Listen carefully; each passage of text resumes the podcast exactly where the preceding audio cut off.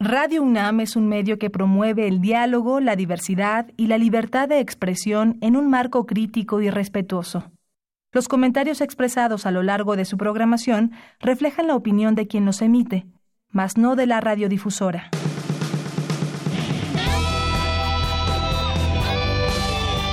Prisma RU. Relatamos al mundo.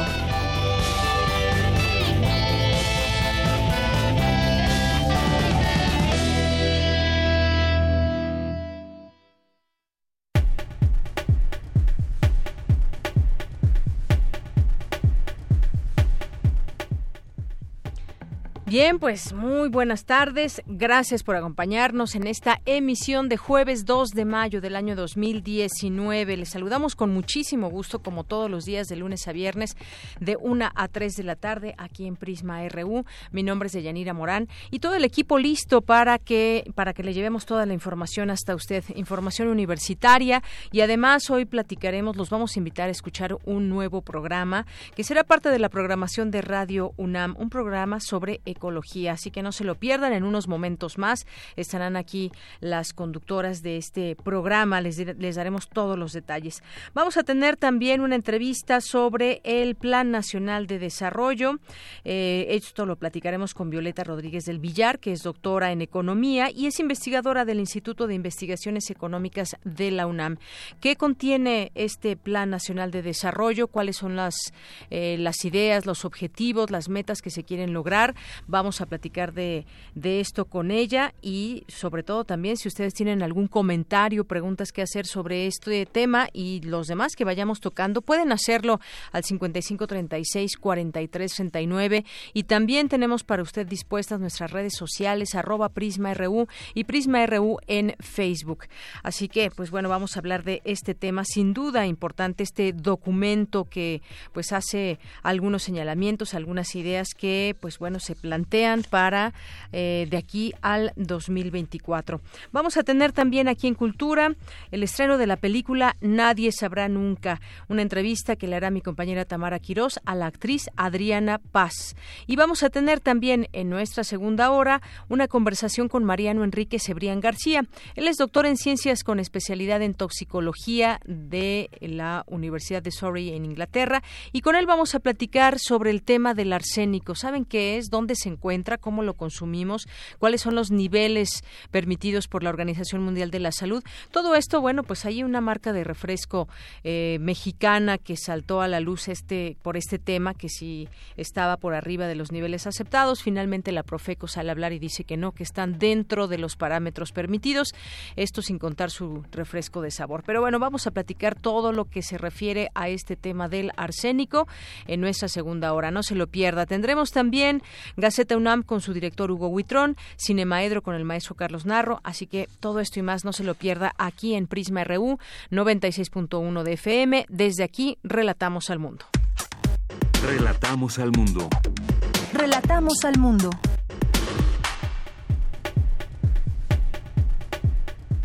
Y en este jueves 2 de mayo de 2019, en nuestros temas universitarios, la Procuraduría de Justicia de la Ciudad de México ofreció una disculpa pública por la falta de debida diligencia en la investigación del feminicidio de Lesbi Rivera Osorio. Mi compañera Virginia Sánchez estuvo allá en Ciudad Universitaria, donde estuvo presente la Procuradora, estuvieron presentes también los familiares de Lesbi Osorio y nos tendrán unos momentos más aquí toda la información. Las escuelas nacionales de estudios superiores de la UNAM son espacios que ofrecen formación científica y humanística con principios éticos. Mi compañera Cristina Godínez nos tendrá los detalles más adelante.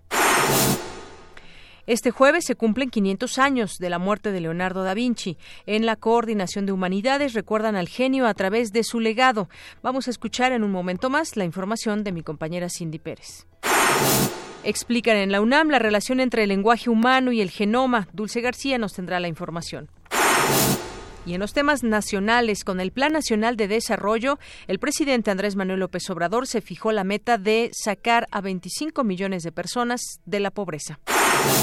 El gobierno federal informó que Germán Larrea, de Grupo México y dueño de la mina de pasta de conchos, se ofreció a colaborar en el rescate de los restos de 65 mineros muertos en un derrumbe en, 2006. La Organización para la Cooperación y el Desarrollo Económico se estimó que la economía mexicana crezca 1.6% en, en 2019, por debajo de la previsión de 2% revisada en marzo pasado por el organismo. Durante marzo de 2019, las remesas familiares que ingresaron al país aumentaron 8.3% según datos del Banco de México. El Sargazo cubre ya más de 150 kilómetros del litoral de Quintana Roo. Ante esta situación, el gobernador de este estado, Carlos Joaquín González, informó que solicitó al gobierno federal un apoyo por 800 millones de pesos para combatirlo. En los temas internacionales, el fundador de Wikileaks, Julian Assange, dijo este jueves que no aceptará su extradición a Estados Unidos, donde se le acusa de conspirar para infiltrarse en una computadora del Pentágono. La cinta eh, Chicuarotes, dirigida por Gael García Bernal, tendrá una presentación especial en la edición 72 del Festival de Cannes. Hoy en la UNAM, ¿Qué hacer y a dónde ir? El Centro de Investigaciones sobre América Latina y el Caribe organiza el cine debate del documental Tambores de Agua, que desmenuza las distintas manifestaciones musicales en Venezuela, rescatando las raíces de su folclore. El debate estará moderado por la investigadora Katia Colín. Asiste hoy a las 16 horas a la Sala José Martí, ubicada en el tercer piso de la Torre 2 de Humanidades en Ciudad Universitaria. El Instituto de Investigaciones Jurídicas de la UNAM te invita a la presentación de la Guía contra la Corrupción en Ministerios Públicos, que se llevará a cabo hoy a las 18 horas en el aula de seminarios Dr. Guillermo Floris Margadán del Instituto de Investigaciones Jurídicas en Ciudad Universitaria. No te puedes perder la muestra de teatro y danza del Colegio de Ciencias y Humanidades que trae lo mejor del trabajo universitario de los estudiantes de bachillerato de nuestra máxima casa de estudios. Esta muestra se lleva a cabo hoy de 11 a 20 horas en el Foro del Dinosaurio del Museo Universitario del Chopo. La entrada es libre y el cupo limitado.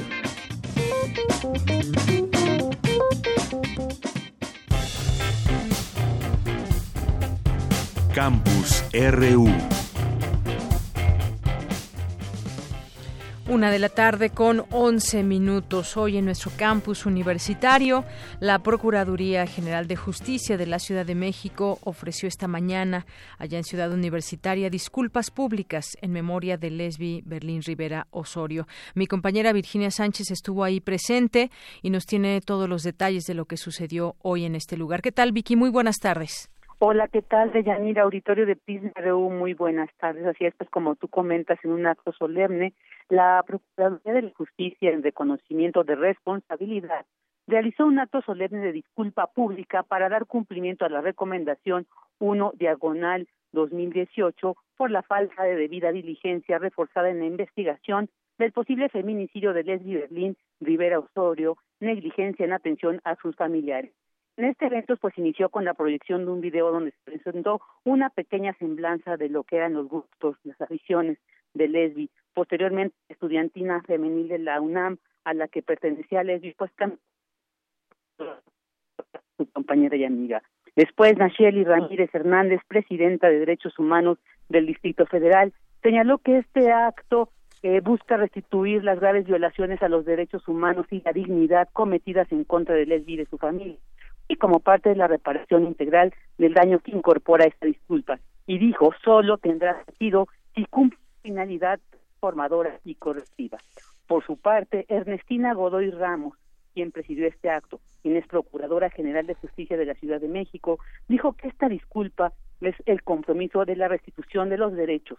Este acto, dijo, busca dignificar la memoria de Les Vital y como la recuerdan sus familiares y amigos.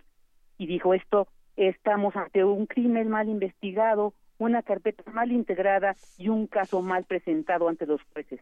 Un crimen que estuvo a punto de que se impone. Escuchemos. Estamos aquí para asumir que el sistema de procuración y administración de justicia le falló a ella y a su familia. En su momento, la familia encontró una autoridad cerrada, desde el jefe de gobierno, el procurador y decenas, decenas de funcionarios asumieron y defendieron como razón de Estado una verdad oficial insostenible al mínimo escrutinio público que culpabilizó de nuevo a las mujeres de su violencia. Es por eso que señaló se presenta esta justa y debida disculpa. Hoy, en este recinto universitario, la Procuraduría de Justicia de la Ciudad de México, por mi conducto y a nombre de todo su personal, de frente y con todo mi respeto, admito el reconocimiento de responsabilidad y ofrezco una disculpa pública al honor y memoria de Lesbi Berlín Rivera Osorio, por las afectaciones ocasionadas, por las violaciones a sus derechos humanos, las faltas al debido proceso, los retrasos y obstrucciones al acceso a la justicia y a la verdad, por la violación al derecho a la integridad personal, por la vulneración al derecho a la intimidad y a la vida privada y la revictimización a las víctimas documentadas en la recomendación 1 del 2018. Y bueno, pues eh, por supuesto que estuvo presente el papá de Lesbi, la mamá de Lesbi Araceli Osorio Martínez, también quien estuvo acompañado por su padre y madre, es decir, los abuelos maternos de Lesbi. Y pues ahí la mamá de Lesbi Araceli dijo que buscamos una memoria de los hechos que no nos paralice para actuar y que nos recuerde que cada paso que dieron para eh, pues fue para encontrar la verdad y la justicia y dijo se acepta la disculpa pública pero si también se contempla la disculpa si fue donde por la adecuada ni se siguió la guía en caso de homicidio, así como de la Secretaría de Seguridad Pública. Escuchemos algo más de lo que dijo Araceli. Ni una mujer asesinada más, ni una mujer desaparecida más, no nos lo merecemos, ya basta. Hagamos cada quien lo que nos corresponde y disminuyamos así el índice de violencia no solo hacia las mujeres, sino a todos los seres humanos que merecemos justicia en este país y en el mundo. Bueno, pues eh, cabe mencionar que en este acto estuvieron presentes en el eh, directora del Centro de Investigación y Estudios de Género de la UNAM, eh, la abogada general también de nuestra Casa de Estudios, Mónica González Contró, así como Gabriela Rodríguez Ramírez, titular de la Secretaría de las Mujeres, Miguel Concha Malo, del Centro de Derechos Humanos Fray Francisco de Victoria, y María de la Luz Estrada, coordinadora ejecutiva del Observatorio Nacional del Feminicidio, que estuvo ella como eh, social. Y bueno, pues también algunos otros eventos que se van a, a realizar, pues para seguir recordando a Lesbi como un memorial que bueno, ya estaremos dando los detalles porque pues ya se van a abrir también la convocatoria para quien quiera participar en la conformación de este memorial para Lesbi. Pues este es algo de lo que aconteció esta mañana en la Torre de Ingeniería, pues de hecho que fue el lugar pues donde fue asesinada Lesbi y que pues, eso este espacio fue el lugar adecuado Bien, Vicky. Pues muchas muchas gracias por esta por esta información. Sí, Vicky, muchas gracias. Gracias y hasta luego. Hasta luego, muy buenas tardes. Bueno, pues se reconoce la mala actuación de esta dependencia en su momento de las autoridades que estaban ahí. La actual procuradora se compromete a la no repetición de un trabajo así tan sucio como fue en el caso en el caso de Lesbi Berlín eh, Osorio. La autoridad también que encontró la familia, una autoridad cerrada, lo decían hace unos momentos por la mañana, y los funcionarios, muchos funcionarios que defendieron una verdad oficial que acabó por no sostenerse y por tener ahora a este presunto asesino eh, que era pues el novio de Lesbi. Y bueno, pues hace unos minutos al participar en el coloquio Política Tributaria, Ejercicio Presupuestal, Crecimiento Económico y Bienestar Social en la Cámara de Diputados, el rector Enrique Graue lamentó los hechos donde perdió la vida la estudiante del CCH Oriente, dijo que la universidad colabora estrechamente con todas las autoridades capitalinas, por ello dijo evitará caer en cualquier especulación. También un tema, un tema pendiente del que apenas nos iremos también enterando con respecto a lo que digan las autoridades. Vamos a continuar ahora con mi compañera Cindy Pérez Ramírez. Este jueves se cumplen 500 años de la muerte de Leonardo da Vinci. En la Coordinación de Humanidades recuerdan al genio a través de su legado. Adelante, Cindy.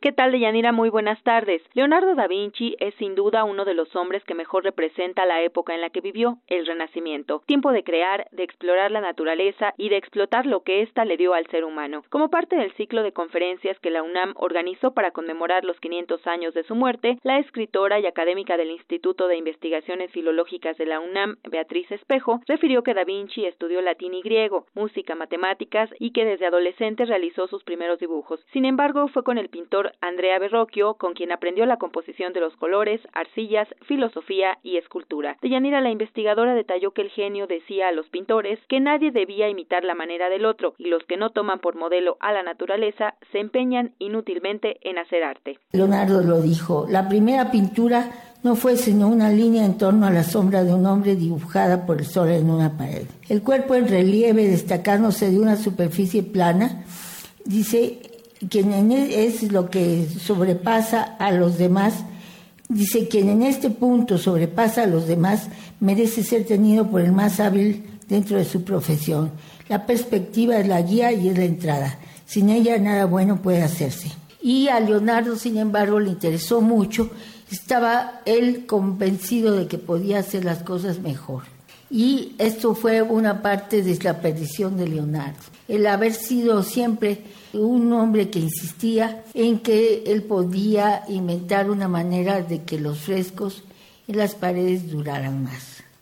Reunía el concepto renacentista de las ideas y la pluralidad de oficios. En Leonardo se juntan muchos oficios al mismo tiempo. Estudiaba una filosofía de Marsilio Ficino, se basaba en el banquete y el, y el Fedro de Platón. Beatriz Espejo dijo que el pintor traía consigo un cuaderno y dibujaba las caras de las personas que le interesaban antes de pintar, no solo las bellas. Entre algunas de sus obras más emblemáticas tenemos El San Jerónimo, La Gioconda o conocida como La Mona Lisa y La Última Cena. Pero en realidad este era la esposa de un comerciante, según Vasari, era la esposa de un comerciante y es quizá la pintura más vista, más conocida de todas las pinturas que existen en, las pinacotecas. Cuando uno va a la, al Louvre, se da cuenta de que está, cuesta trabajo ver la Gioconda de tanta gente que se agolpa ah, enfrente. Ahora, una cosa muy interesante es eh, la segunda, es muy interesante por el paisaje nesfumino, como se llama, la manera como integra el paisaje a la pintura cuatro grupos de tres. Y al centro de la mesa está Cristo con las manos extendidas. Ahora, es muy interesante que junto a, Cristo hay una melena de mujer. Hay otro detalle, un salero volcado. Y desde entonces la sal cuando cae se toma como de mala suerte. Leonardo la hizo también con unas fórmulas extrañas que él se inventó y, la humedad atacó terriblemente el cuadro. Deyanira, para recordar a Leonardo da Vinci, también se estrenará el día de hoy por TV UNAM el documental Leonardo da Vinci, la restauración del siglo, que habla de la recuperación de una de las pinturas más hermosas y misteriosas de la historia, la Virgen, el Niño Jesús y Santa Ana. Además, el día de mañana, durante la fiesta del libro y la rosa, se colocará el muro de da Vinci con una imagen conmemorativa del hombre de Vitruvio, en el que podrán dejar un mensaje al genio del Renacimiento. Hasta aquí el reporte. Muy buenas tardes. Gracias, Cindy. Muy buenas tardes. Queremos escuchar tu voz. Nuestro teléfono en cabina es 55 36 43 39. Tu opinión es muy importante. Escríbenos al correo electrónico prisma.radiounam@gmail.com. Prisma RU. Relatamos al mundo. Bien, y como les habíamos adelantado al iniciar el programa, estaríamos invitándolos a escuchar un nuevo programa aquí en Radio UNAM. Un programa nuevo que se llama Habitare y están aquí sus conductoras, la doctora Clementina Kiwa, que es coordinadora de la Unidad de Difusión y Divulgación del Instituto de Ecología de la UNAM. Bienvenida, doctora. Muchísimas gracias, Yanira. Muchísimas gracias, público, por escucharnos. Aquí estamos con mucho gusto. Y también está Mariana Vega, que es estudiante de Sociología y conductora también de, del programa Tonske de TV UNAM. ¿Qué tal, Mariana? Hola, muchas gracias por la invitación. Estamos muy contentas de estar aquí.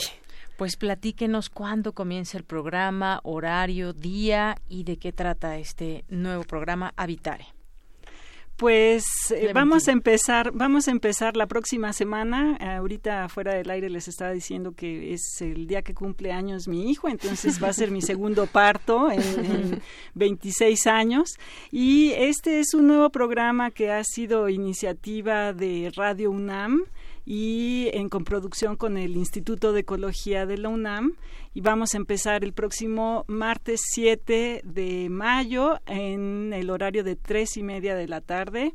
Eh, dura media hora y estaremos los domingos también en AM a las 6 de la tarde si no me equivoco. Muy bien, bueno, pues ahí los estaremos escuchando, sí, efectivamente a las seis de la tarde por amplitud modulada. Y bueno, pues siempre un programa que hace referencia a temas de ecología siempre es importante porque nos, nos genera conciencia. Creo que hay muchos temas de los cuales hablar ligados estrechamente con la ecología. Me gustaría, Mariana, que nos platiques un poco al respecto de, de esta parte de concientizar, de concientizar a la gente.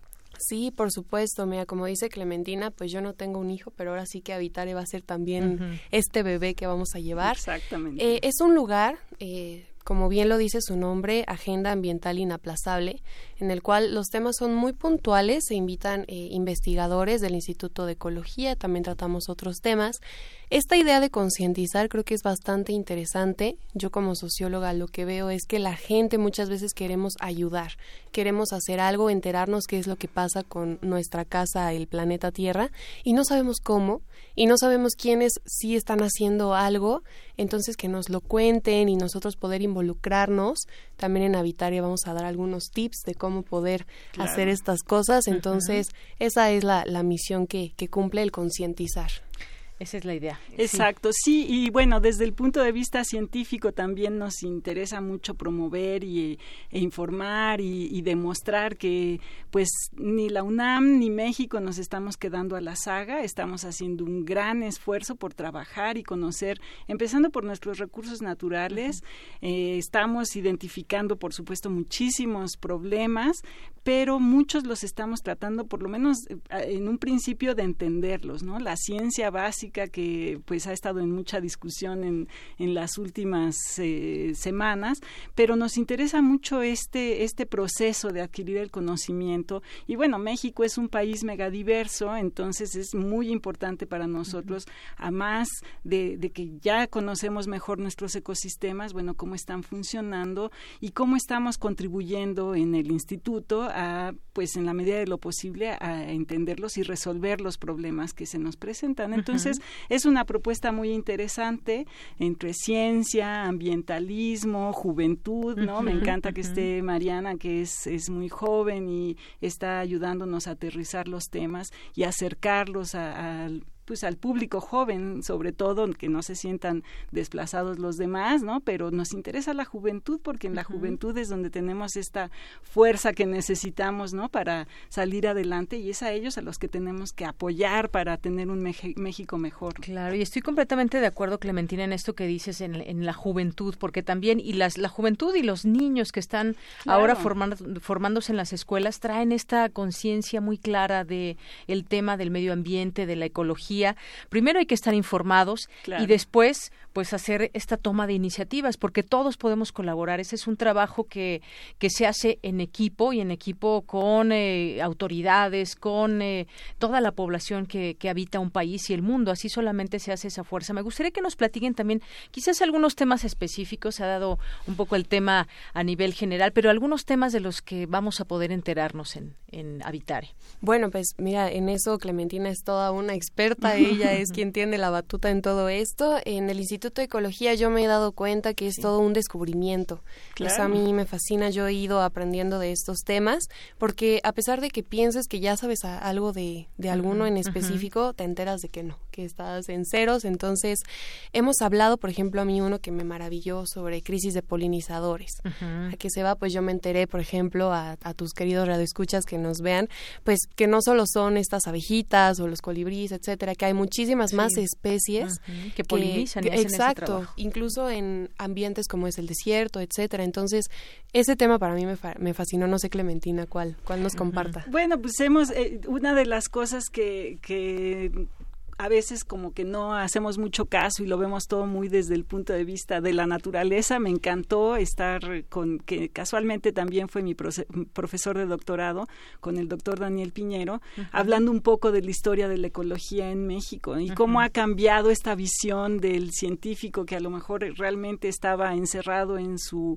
oficina, en su laboratorio, haciendo sus cosas, ¿no? Saliendo al campo y todo esto a esta ecología que está pues más eh, socializada, digamos, ¿no? Involucrando más a la gente, aceptando que tiene que ser un movimiento también. La ecología no solamente es ciencia, sino que también tiene que sensibilizar a los ecologistas, darles información a esta gente que quiere tomar acción y todo eso. Entonces, eso me gustó mucho, era nuestro es va a ser eh, de los primeros temas que abordemos, pero me, encantó porque pues yo lo conocía desde otro punto de vista y hablar un poco de la historia, pues es, es bonito, ¿no? Porque nos pone en un, en un punto de referencia. Claro, y poner nuestro grano de arena desde Radio UNAM con este programa, que este programa pues tiene la idea también de, de muchos, de mucha gente y eh, además eh, destaca el trabajo de investigación que se hace todos los días en nuestra universidad, que es mucho este trabajo que va encaminado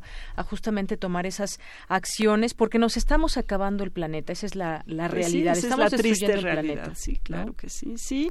Ahora, una cosa que, que nos interesa mucho que la gente aprecie es que no es un, como bien lo dijiste, no es un problema nada más de los biólogos ni de los científicos, sino que precisamente son los jóvenes que pueden cambiar el rumbo de muchas profesiones, hacerlas mucho más sensibles a los temas ambientales. Entonces eso hace un reto no solamente para la ecología, sino que es un reto para todos los conocimientos, todas las áreas del conocimiento que tenemos. Entonces me parece a mí fascinante realmente, ¿no? Que podamos involucrar a los arquitectos a que hagan nueva arquitectura, eh, invitando a la naturaleza que sea parte de sus producciones. Qué maravilla, ¿no? No solamente es cuestión de, de unos cuantos, es cuestión de toda la sociedad. y eso que comentas que es bastante interesante, el esfuerzo que hace Radio UNAM con el Instituto de Ecología, que digo, bueno, es algo ya, eh, pues le da muchísima, eh, pues enigmático todo lo que vamos a tratar, ¿no? Pero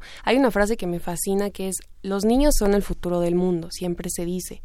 Y los jóvenes puede que no seamos el futuro, sino que somos el presente. Tenemos tanta capacidad de acción y estamos también involucrados en diversos temas en la escuela, en lo que sea que tú te involucres por fuera. Y hay una pregunta que me fascina que Clementina hace en el programa a los investigadores, que es ¿por qué un joven se acercaría a estudiar biología? ¿no? Por ejemplo, preguntaba eh, en cuestiones del campo, etcétera. Entonces, eso en Habitare va a estar presente todo el tiempo. El invitar a las personas que, aunque al, digo, si no estás estudiando ahora, ya tienes cierto conocimiento, entonces vamos a aplicarlo. Claro. y, y, otra cosa que es como, como, digamos, la cereza del pastel, y es que estaremos dando, pues, en la medida de lo posible, recomendaciones, ideas de qué puede hacer la gente gente para... En su vida cotidiana. En su vida cotidiana, en su casa, ¿no? Cosas que podrían sonar simples, pero que son cosas lindas con las que puede uno contribuir y ayudar pues al planeta, ¿no? Porque sumando de uno en uno, pues lo podemos lograr muchas cosas.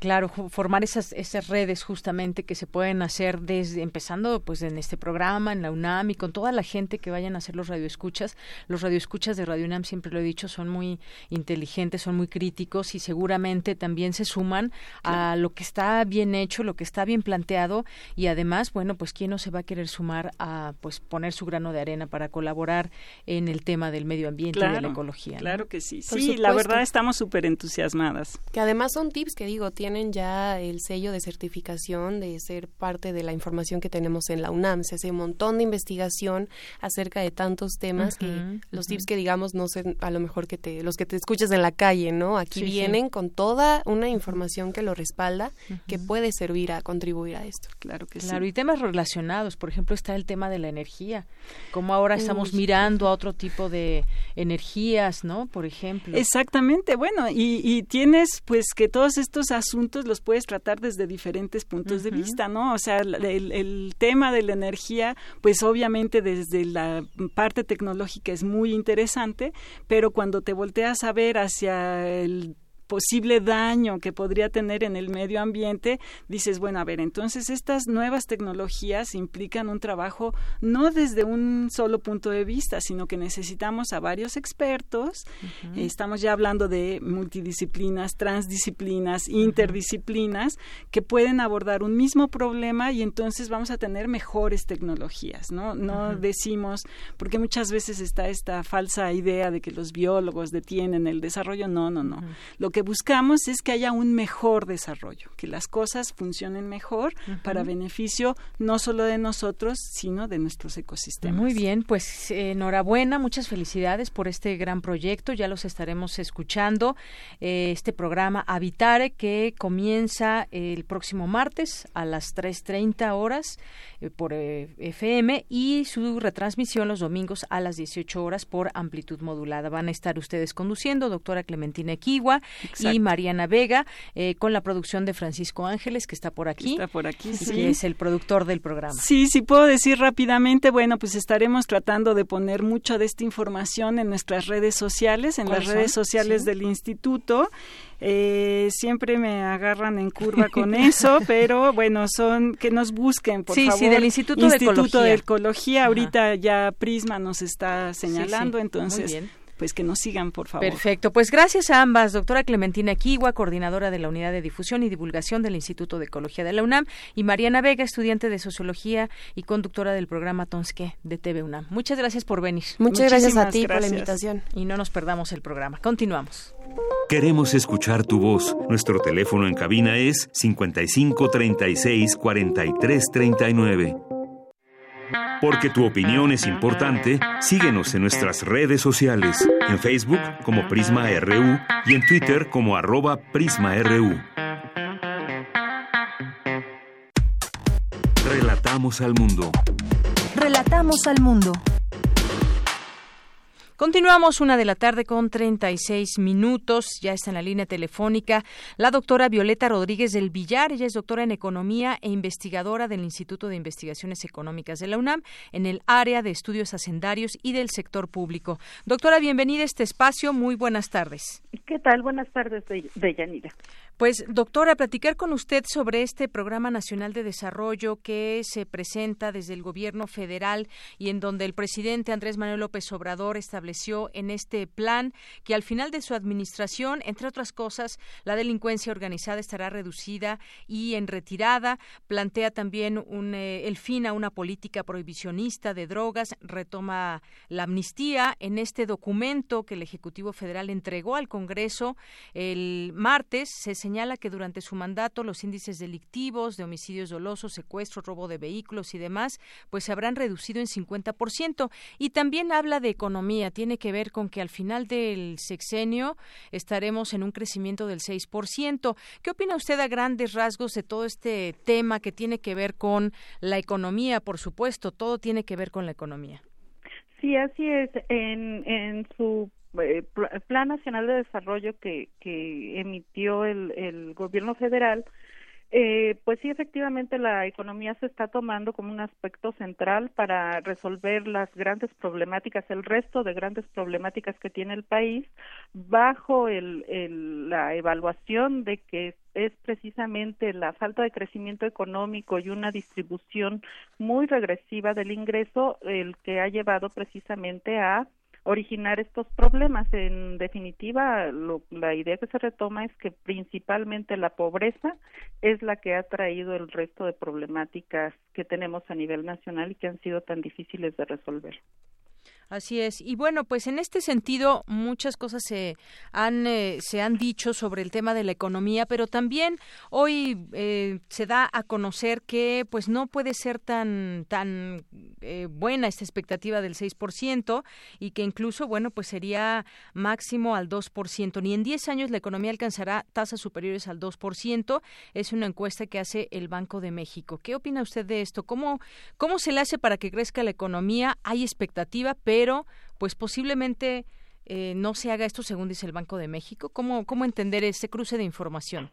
Mm, sí, bueno, aquí lo que pasa es que una parte muy importante que no ha retomado el plan de desarrollo del gobierno de Andrés Manuel López Obrador es la parte monetaria y la parte cambiaria. eh, exclusivamente está definiendo el programa en lo que se refiere a la parte hacendaria, lo cual se debe precisamente a que, eh, bueno, el nuevo gobierno no ha planteado que se revierta la independencia del Banco Central. Eh, existen básicamente dos conjuntos, digamos, de instrumentos que se pueden eh, utilizar para tratar de de impulsar el crecimiento económico. Uno de esos instrumentos es precisamente el gasto público y el otro instrumento es el, la oferta monetaria. Sin embargo, bueno, en materia eh, de oferta monetaria, nuestro país está muy eh, limitado tanto por esta esta autonomía eh, del Banco Central, una decisión que se tomó desde los 80 y por otro lado por eh, pues la estabilidad cambiaria, o sea, México es un país que debido precisamente a la fuerte apertura comercial que ha tenido está también muy sujeto a los flujos de capitales internacionales. Una buena parte del crecimiento económico está definido por la capacidad que tiene el México para eh, mantener o sostener una estabilidad cambiaria y en la medida en que estas dos estas dos estrategias son definidas por el Banco Central de manera independiente a los objetivos eh, que tiene el gobierno federal en materia de crecimiento, bueno, está limitando o, tiene una influencia importante en el crecimiento económico. El, la otra, el otro conjunto de instrumentos son aquellos decididos por el gobierno federal, principalmente a través de la Secretaría de Hacienda, y bueno, tiene que ver con su capacidad para eh, impulsar el crecimiento a través de una mayor inversión pública por un lado y por otro lado a través de una política fiscal que eh, pues precisamente eh, eh, impulse o, o eh, sí impulse a los empresarios privados a incrementar eh, su inversión la inversión privada. Así es. Y otra de las cosas que se destacan en este Plan Nacional de Desarrollo, doctora, tiene que ver o tiene como base con el, combate a la corrupción, que es un tema que también se, pues, se ha metido en muchas de los, eh, desde que era, desde que estaba en campaña el actual presidente, y ese combate a la corrupción que en mucho afecta a la economía. Y me pongo a pensar también en planes como el que dice, eh, que eh, va en camino, que tiene que ver con la austeridad y con recortar eh, distintos eh, presupuestos que no, que eran hasta cierto punto eh, frívolos o era un dispendio, dice el presidente. Ese tema también puede ayudar, digamos, en que de manera ya constante y cotidiana se recupere, digamos, un poco de presupuesto por ese lado. Sí, mire, eh, efectivamente aquí la cuestión es racionalizar el gasto público. Lo que tenemos es que frente a esta política monetaria y cambiaria que nos está limitando la capacidad de, de gastar, se tiene que racionalizar el uso de los recursos. En términos de, de la teoría económica, se ha demostrado, la, la teoría económica ha demostrado y la práctica también ha demostrado que el gasto que más impulsa el crecimiento económico es el gasto en inversión. Entonces, en la medida en que tenemos recursos limitados, el gasto que no se de- de- destine a invertir no crea empleos y por consiguiente no tiene un efecto multiplicador tan grande como lo tendría el gasto en inversión.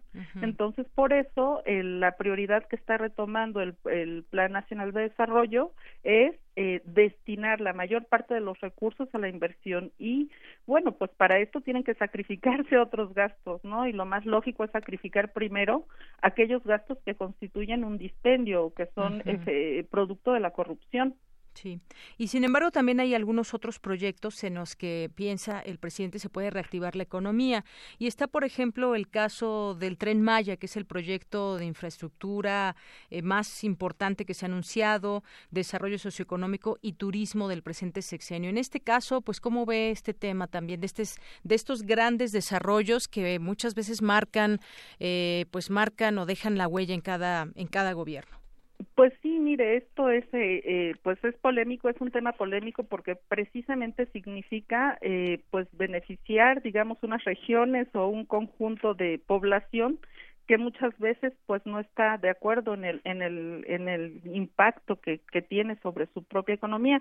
Sin embargo bueno está eh, este tipo de proyectos están respondiendo a esta lógica de redistribuir el gasto público hacia proyectos de inversión porque los proyectos de inversión además de, ser generadores de empleos tanto en el corto como en el mediano y en el largo plazo son eh, eh, proyectos que impulsan la propia inversión privada, entonces tienen un efecto multiplicador muy grande, lo cual no ocurre con otro tipo de gastos, ¿no? Básicamente el Plan Nacional de Desarrollo está contemplando dos tipos de, de gastos que serían detonantes del crecimiento. Por un lado está este importante gasto en inversión que, que de verdad había sido disminuido hasta la última administración, hasta la anterior administración, había caído de manera eh, realmente significativa y por otro lado está el gasto eh, para eh, tratar de redistribuir el ingreso, tratar de incluir en la distribución del ingreso de tal forma que se vuelva cada vez más progresiva a través de todo este gasto social, ¿no? Que está eh, principalmente destinándose a grupos muy vulnerables, ¿no? Hay temas que se tienen que todavía eh, pues hacer como más detallados porque por ejemplo en el gasto de inversión un estudio reciente que estamos haciendo o que acabamos de, realizar aquí en, en, la unidad de estudios hacendarios indicaba que había ciertos eh, comportamientos un tanto indeseables, ¿no? Como el hecho de que normalmente el gasto social hasta la administración anterior había tenido una administración muy vinculada con objetivos políticos, ¿no? Lo cual implicaba que el gasto migraba en, hacia diferentes programas de pobreza, pero eh, pues dejaba desprotegida a la población, ¿no? Al, al momento de migrar y pues es muy notorio que ese que ese tipo de perdón ese tipo de administración estaba fundamentalmente ligada a eh, objetivos políticos. Con un plan nacional de desarrollo que sea rector, se espera que este tipo de comportamiento eh, se erradique de tal forma que en realidad sea el objetivo del desarrollo y de la redistribución progresiva el que esté guiando este tipo de gasto. Bien, y lo cual estaremos estaremos viendo si esto se hace una realidad. Exactamente. Ahí dentro del índice general vemos, por ejemplo, economía para el bienestar, lo cual me hace pensar, además de este tema que ya mencionamos de austeridad, los programas sociales, por ejemplo, y esa inequidad que hay y que quiere sacar de la pobreza a 20 millones de mexicanos. ¿De esto qué opina, doctora? Mire, efectivamente, el gobierno en, la, en el actual contexto de instrumentos de política económica que tiene es el principal instrumento con el que puede ayudar a redistribuir mejor el ingreso. Sin embargo, pues sí hay que señalarlo, ¿no? O sea, lo que sí también se tiene que repensar es toda esta otra parte de, de la política económica. El gobierno finalmente sigue renunciando a tener una administración de la política monetaria que esté vinculada con este objetivo eh, de crecimiento y de redistribución. Eh, lo cual, bueno, pues sí es una cuestión que debería eh, que debería de alguna manera también ponerse a discusión, ¿no? Porque son instrumentos de política económica muy importantes que precisamente están haciendo que el Banco de México eh, eh, eh estime que no se va a lograr el objetivo de crecimiento que está definiendo el gobierno federal. Que, pues bueno, eso es muy importante eh, decirlo, por qué se da esta expectativa y por otra también cómo es que se entiende desde también instituciones dedicadas a este tema de la economía, por qué no se puede crecer a tal o cual por ciento. Hay muchos, como usted nos explicaba, hay muchas cosas que están, eh, eh, que tienen que ver con el crecimiento económico y que no depende solamente de, algo, sino son muchas cosas las que están las que están en juego. Efectivamente, pero en la medida en que se logre tener una congruencia con entre, digamos, los dos tipos de, de, instrumentos de política económica que se tienen, creo que se abonará un mejor crecimiento económico. Creo que eso es a lo que debemos tender, una política monetaria que, que, que se acomode en, de mejor manera, digamos, a estos objetivos de crecimiento, sería eh, algo que podría, eh, pues, apuntalar, ¿no? Un poco más eh, eh, y solidificar el Plan Nacional de Desarrollo y, eh, y, en específico la propuesta en materia económica que está que está realizando el gobierno federal. ¿no? Claro, y, también no quiero dejar de preguntarle ya por último, doctor, ese tema del salario mínimo que han señalado eh, los empresarios también y que ha sido también una constante del gobierno. ¿Cuál debe ser ese salario mínimo ideal también para que pues la gente sienta esa posibilidad de que pues eh, su economía rinde más?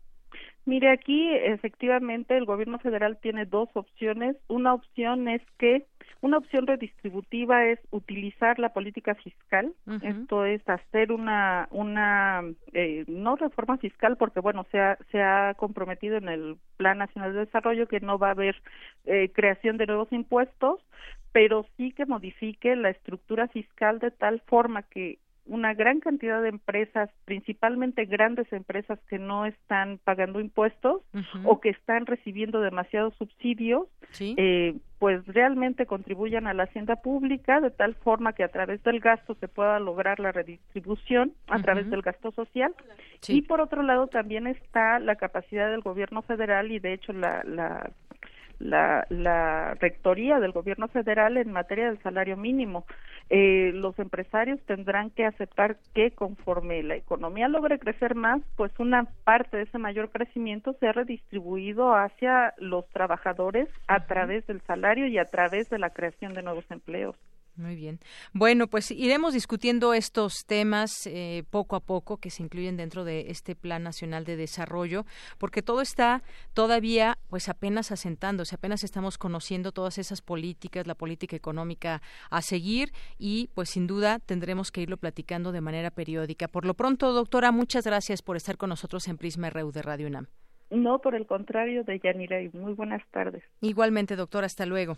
Hasta luego. Muy buenas tardes. Fue la doctora Violeta Rodríguez del Villar, doctora en Economía e investigadora del Instituto de Investigaciones Económicas de la UNAM en el área de estudios hacendarios y del sector público. Relatamos al mundo. Relatamos al mundo. Porque tu opinión es importante, síguenos en nuestras redes sociales, en Facebook como Prisma RU y en Twitter como arroba PrismaRU.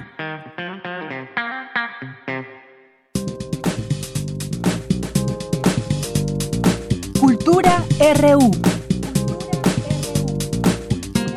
Bien, entramos a la sección de cultura. ¿Qué tal, Tamara Quiros? Muy buenas tardes. Deyanira, muy buenas tardes a ti y a todos los que nos acompañan a través de la frecuencia de Radio UNAM. Esta tarde en nuestra sección de cultura nos acompaña la actriz Adriana Paz.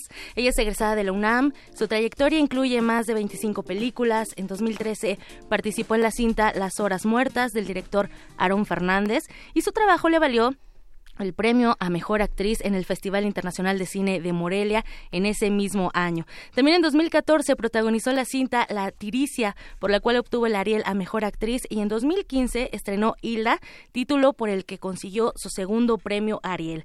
Esta vez en la categoría de mejor coactuación femenina. Además, en ese mismo año participó en Spectre, una de las películas que conforman la saga de James Bond, y actualmente protagoniza la, la cinta Nadie sabrá nunca.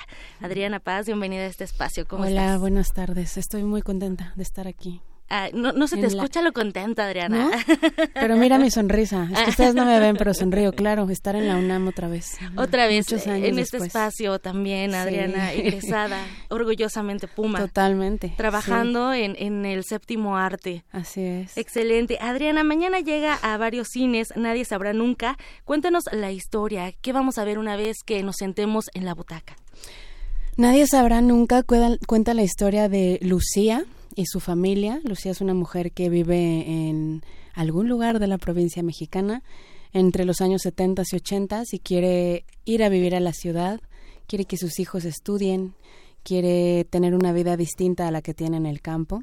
Es una mujer rebelde, es una mujer impetuosa y que se sale un poco pues de los cánones de la sociedad machista en la que vive y eso le trae pues algunas dificultades, ¿no? Entonces creo que es una mujer que se está descubriendo.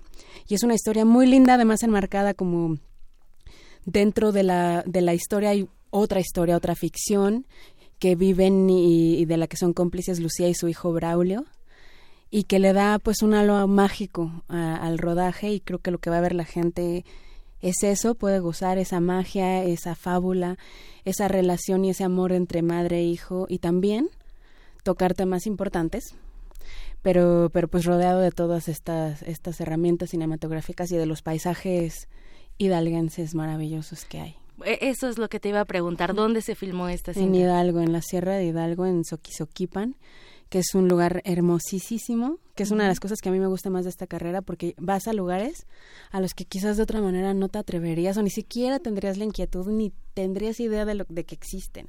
y haber estado en esas montañas y ver esos paisajes fue bien bonito. Un trabajo que además abre también esa mente a nivel personal, ¿no? Como Por bien lo mencionas. es que habla de cosas muy muy importantes de, poner sobre la mesa. Habla de, de, esta sociedad machista en la que vivimos, de la educación machista en la que crecemos, de la responsabilidad que tenemos hombres y mujeres en esto, ok, es, es así nos han educado, pero entonces en qué momento nos hacemos nosotros cargo de, de lo que nos toca y de cómo también las mujeres perpetúan esta pues esta educación no de manera inconsciente porque además hay, tres personajes femeninos, hay muchos personajes bien lindos, pero creo que hay tres personajes femeninos súper importantes. Uno está encarnado por Arcelia Ramírez, que es la mujer que de plano ha dicho, es así, y no puedes salirte de ahí. Perpetuando. La mujer es esto y no es otra cosa y está totalmente además amargada, ¿no? Luego viene Lucía, que ya tiene ahí un pálpito en el pecho que dice, no, o sea, no, no, no tiene por qué ser así, que tiene además ganas de sentir, no solo emocionalmente, sino físicamente. Y luego viene Teresa, que Teresa ya ha ido un paso más allá, que, en el que dice, ni siquiera me voy a casar si no estoy enamorada, o si no es el hombre que, que me respete y, y de verdad me valore. Y, y, bueno, pues eso ahí lo vamos a ver, ¿no? Con, con, con ellas y, y creo que es importante hacer la reflexión al respecto. Claro porque se ha avanzado, pero, pero hay cosas que todavía hay que arreglar. Hay que ir trabajando todavía, hay que ir avanzando todavía.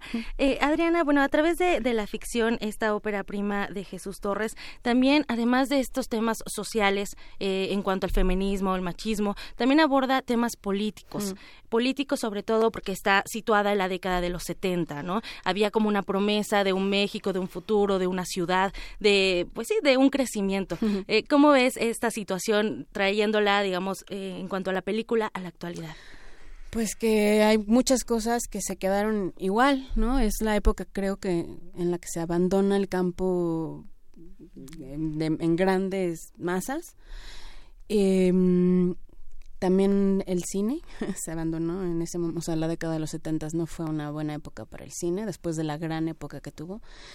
Y es triste ver que que todavía sigue yendo a ciertas provincias y las cosas no han cambiado, que las cosas se quedaron así y que esa idea de progreso y, y, adelanto pues eh, pues se quedó, en la promesa y que han pasado 30 años y hay cosas que no han cambiado, ¿no? Ni en la política ni en nuestras conciencias ni en nuestras maneras de pues de vivir.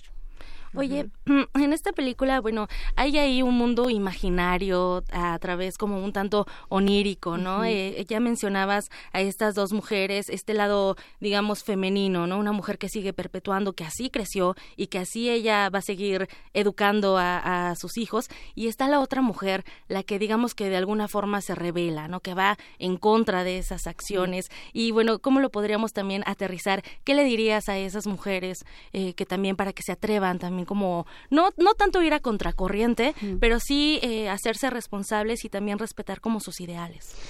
Pues creo que, a diferencia de esa época, tenemos la fortuna de que ya ahora se se puede hablar de eso. O sea, ya, ya se habla de machismo, ya se habla de feminismo, ya no se ve tan mal como entonces, ya hay grupos de apoyo, ya hay una conciencia mayor de eso y hay que aprovechar eso y, y, sentirse apoyada y alzar la voz, ¿no? Y, ya no se está tan sola como, como se estaba entonces, en las que si tú decías, es que pasó esto en mi familia y, y, no sé qué hacer, y te decían, ay, pues así es. O cállatelo. Cállate, o sea, así funciona, eres mujer y eso te toca. Ya no, o sea, si entonces no, no, ahora menos, ahora menos porque ya, ya hay información, ya hay mucho más conciencia y mucho más eh, cuidado pues en la educación, ¿no? Entonces, creo que hay que, pues que informarnos, que ser valientes y que, y que tener confianza y, y además pues tener mucho cuidado en lo que nosotros le enseñamos a los más chiquitos. Tenemos esa responsabilidad. Claro, o sea, es eso, justo hacernos cargo de lo que nos toca. Claro. Y y que al final si queremos que las cosas cambien, pues sí, hay que empezar en uno y tener mucho, mucho, mucho cuidado con estas generaciones de chiquitos que son los que van a seguir reproduciendo o no estos comportamientos. Sin duda. Oye, Adriana, y bueno, ya también enfocando un poco hacia el séptimo arte, a veces tenemos ese estigma hacia el cine nacional, ¿no? que no, que decimos, ay, es mexicana, no la quiero ver. Y bueno, para todos hay eh, opciones y creo que esta película es una excelente opción el cine te entretiene, pero si te deja una reflexión, bueno, ya ese es un plus que se agradece como espectador. Por supuesto. Y, creo que esta cinta cumple ese cometido también. Yo creo que sí, se, se, pueden entretener también. Además, si a la gente, de, la, gente que nos escucha, les gustaba el cine mexicano de esa época de oro. Las pues radionovelas Las radionovelas, etcétera. Creo que es una buena oportunidad para ver Nadie Sabrá Nunca por los recuerdos que les van a traer, no solo suyos, sino de su familia, porque van a ver esos paisajes al estilo Figueroa, ¿no? Estas montañas mexicanas, eh, eh, que los van a hacer sentir bien esa nostalgia y, también ese reconocimiento y, esa, ese, y ese valorar nuestro país y sus cosas lindas. Y, bueno, también estos momentos eh, oníricos que, se, que les pueden hacer soñar y disfrutar y detrás pues la posibilidad de tener la reflexión o o, que les introduzcamos ahí una duda o, algo que les mueva. Además creo que es una, una, una historia muy conmovedora también. Y eso no sé, a mí me gusta mucho que me hagan sentir, que vaya a un lugar y, y, me muevan el alma y el corazón y me hagan Por sentir. Supuesto. Entonces, pues los invito a eso, a que eso es Nadie Sabrá Nunca, que es una ópera prima, que para quien no lo sepa es pues la primera película de largometraje de un director y creo que mm, creo que es un gran logro y, creo que, que, lo, que lo hizo bastante bien Jesús con todas las, las cosas que alguien pueda decir, ay, esto no me gusta, esto le fallo tal. Pues es un primer gran intento y creo que, que lo logró bastante bien y, es una peli muy linda. Claro, y además, bueno, ya trae trayectoria, también ha trabajado, esta es su primer película como tal, pero ya tiene sus años en este, en este tema del Y además el reparto, ¿eh? hay que decirlo, o sea, está Ofelia Medina, Manuel Ojeda, Silvia Pasquel, Arcelia Ramírez, Jorge Jorge Jiménez, que es ahora Colosio, este Jorge A. Jiménez. Jorge A. Jiménez, que es eh, nuestro Colosio, Joana Larequi, de las hijas de Abril, o sea, hay, un buen reparto, Y, ahora que lo mencionas también, pues creo que la imaginación no tiene límites, ¿no? Entonces atrévanse a soñar, atrévanse también a ir al cine, a disfrutar. Es un, un acto también de comunidad, ¿no? Vayan con, con, su familia. Lamentablemente así es aquí. El primer fin de semana es hmm. crucial, entonces vayan al cine, llenemos las salas de cine, ¿por qué no? Y bueno, mientras tanto te agradecemos mucho que nos hayas visitado, Adriana Paz, en este Muchas gracias a ustedes por abrir el espacio y a ustedes que nos escuchan. Gracias, Deyanira. Bueno, pues nos despedimos. Ahí les dejamos esta opción cinematográfica. Muchas gracias, Tamara. Gracias, Adriana. Y vamos al corte. Regresamos a la segunda hora de Prisma RU. Prisma RU. Relatamos al mundo.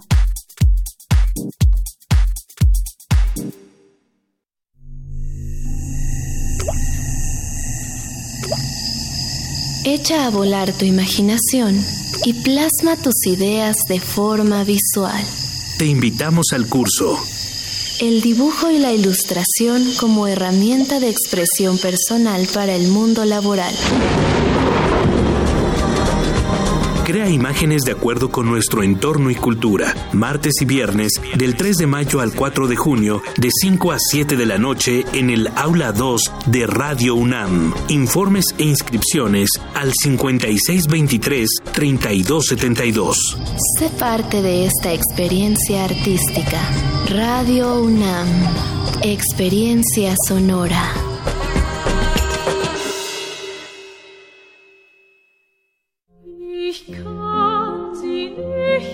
La tierra solfea se baña de ritmo hasta que nace un fruto llamado música.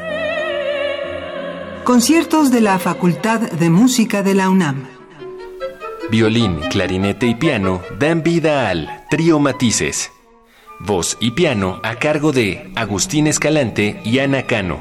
El sentimiento guitarrístico de Hugo Armando Medina. La voz de Fernanda Reyes y el piano de Diego Sánchez Villa. Voces al unísono, con el ensamble vocal Adromos. Todos los jueves de mayo a las 20 horas, entrada libre. Sala Julián Carrillo, Adolfo Prieto 133, Colonia del Valle.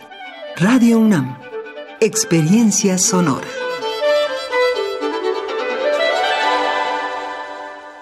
El presupuesto participativo sí funciona. Hoy, en Enchula tu Colonia Tour, el caso de éxito de Beatriz y Marcela. La barranca de Barrelaco era un espacio peligroso. dijimos, ¿por qué este espacio que está tan bonito está tan abandonado? Y en eso nos enteramos de que existía este presupuesto participativos con los cuales hemos ido eh, mejorando todo lo que es la infraestructura. Tu idea puede ser valiosa y tienes las herramientas para cambiar una realidad. El presupuesto participativo es un aliado para mejorar tu comunidad. Instituto Electoral Ciudad de México.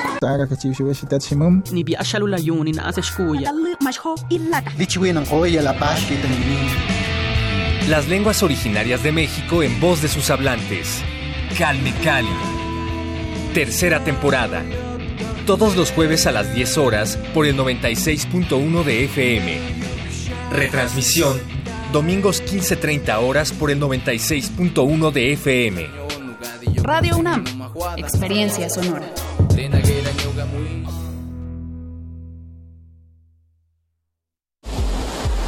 ¿Para qué sirve la cultura de la legalidad? Para que todos marquemos algo que realmente esté sobre lo que está establecido. Para que como ciudadanos estemos conscientes de lo que pasa. Para crear conciencia. Para tener rendición de cuentas. Para conocer las leyes y conocer cuáles son tus derechos. Para defendernos y no siempre nos anden viendo la cara. Derecho a debate. En la cultura de la legalidad participamos todos. Conduce Diego Guerrero. Escúchanos los martes a las 4 de la tarde por el 96.1 de FM. Radio UNAM, experiencia sonora. Queremos escuchar tu voz. Nuestro teléfono en cabina es 55 36 43 39. Mañana en la UNAM, ¿qué hacer y a dónde ir? Como parte de los jueves de música en el Centro de Ciencias de la Complejidad, se realizará la intervención sonora a cargo del grupo Elix Áspera, integrado por Hugo Solís García, de la Universidad Autónoma Metropolitana, y Hugo Solís Ortiz, de la Facultad de Medicina de la UNAM. Disfruta de este concierto mañana 3 de mayo en punto de las 13 horas en el auditorio del Centro de Ciencias de la Complejidad, ubicado frente al Universum en Ciudad Universitaria. La entrada es libre y el cupo limitado. Recuerda que tienes hasta mañana 3 de mayo para inscribirte en el proceso de admisión para cursar la licenciatura en investigación biomédica básica en el ciclo escolar 2019-2020. Consulta el calendario de actividades para aspirantes en la página www.biomedicas.unam.mx.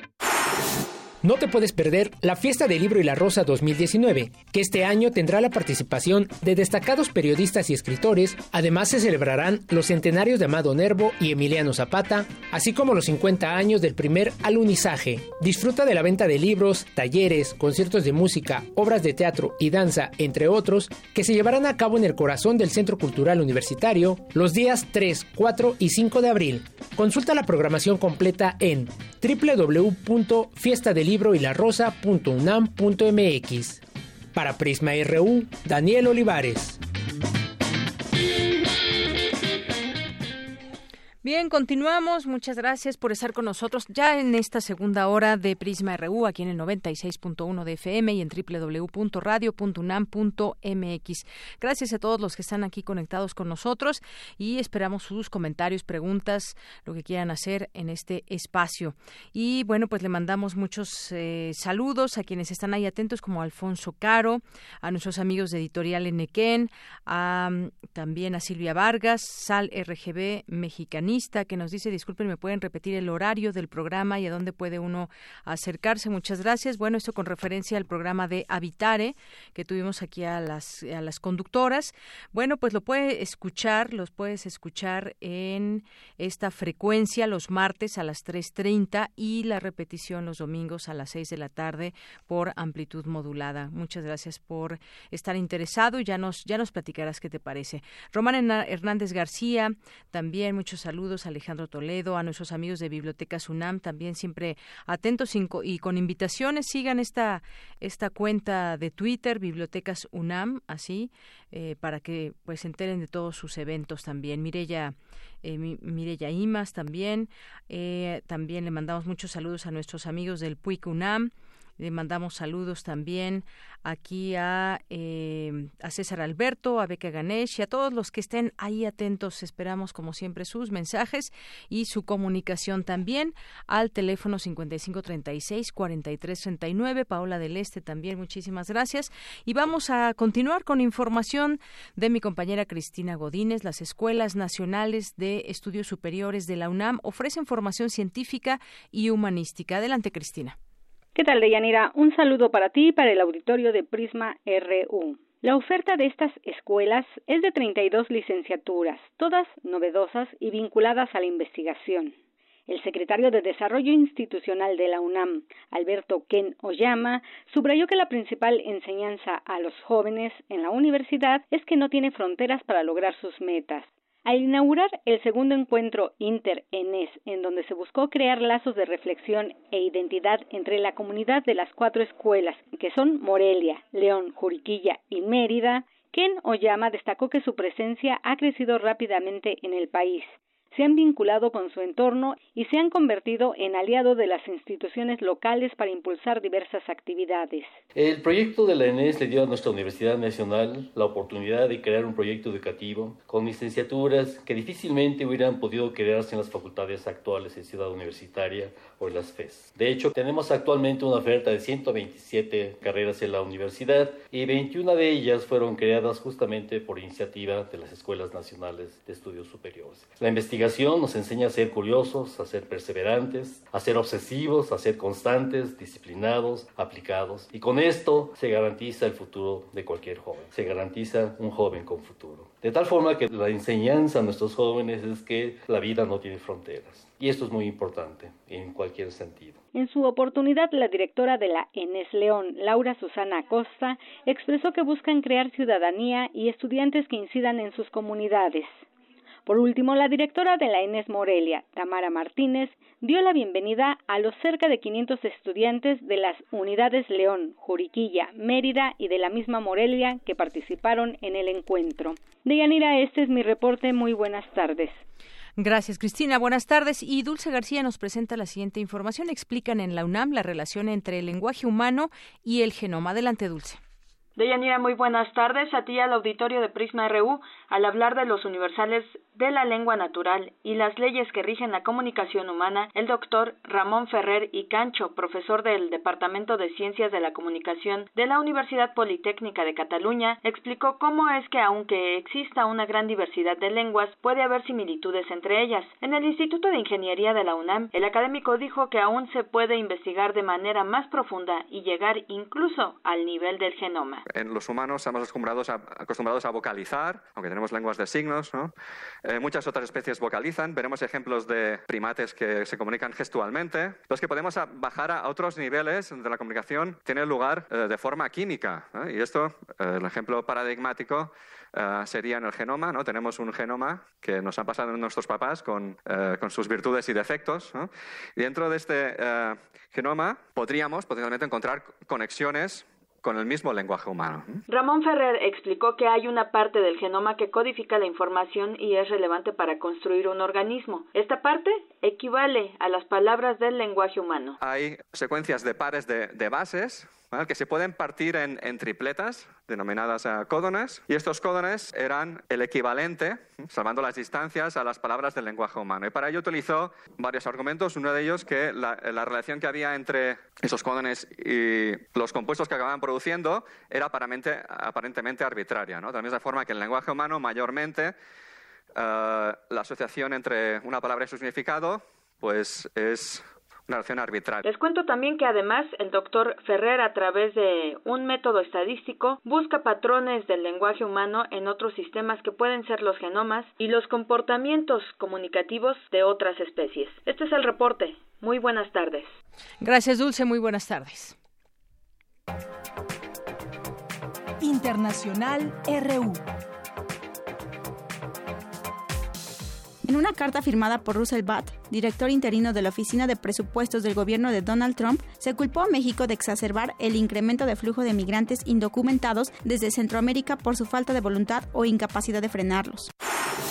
Desde una base militar en Caracas, el presidente de Venezuela, Nicolás Maduro, pidió a los militares desarmar a los traidores y golpistas. 48 horas después del intento de golpe de Estado, encabezado por el líder opositor y jefe del Parlamento, Juan Guaidó. Fuerza Armada Nacional Bolivariana tiene que mostrarse ante el pueblo unida, cohesionada, cada vez más unida, cada vez más cohesionada, cada vez más disciplinada, subordinada al mando constitucional, cada vez más obediente a los principios y valores. Por su parte, Guaidó llamó a la huelga general para forzar la salida de Nicolás Maduro del gobierno, en medio de tensión en Caracas durante las movilizaciones convocadas por chavistas y opositores. Hoy sector, un grupo muy importante de eh, las Fuerzas Armadas, no solamente en Caracas, sino en todo el país, se ponen del lado de la constitución venezolana. Y llamamos en este momento a todos los venezolanos a que salgamos a las calles, que salgamos a las calles en este momento a eh, dar el respaldo a lo que hemos construido durante años. La primera ministra británica, Theresa May, destituyó a su ministro de Defensa, Gavin Williamson, tras una fuga de información que puso al descubierto que Gran Bretaña había permitido al gigante de las telecomunicaciones chino, Huawei, participar en la implementación de la red 5G.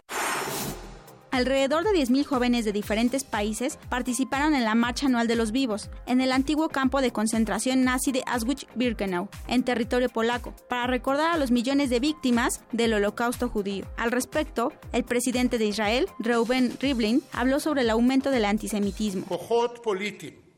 Las fuerzas políticas en las que el antisemitismo y el racismo formen parte de su lenguaje, su legado, su ideología, nunca podrán ser nuestras aliadas.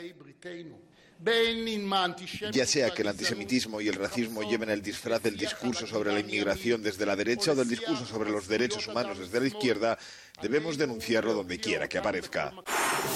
Murió la última tortuga hembra de caparazón blando en un zoológico del este de China. Expertos habían intentado inseminarla de manera artificial, pero todo indica que el animal no resistió el procedimiento. Con audios de Euronews, las breves internacionales con Natalia Pascual. Porque tu opinión es importante, síguenos en nuestras redes sociales, en Facebook como Prisma RU y en Twitter como arroba PrismaRU. Queremos escuchar tu voz. Nuestro teléfono en cabina es 55 36 43 39.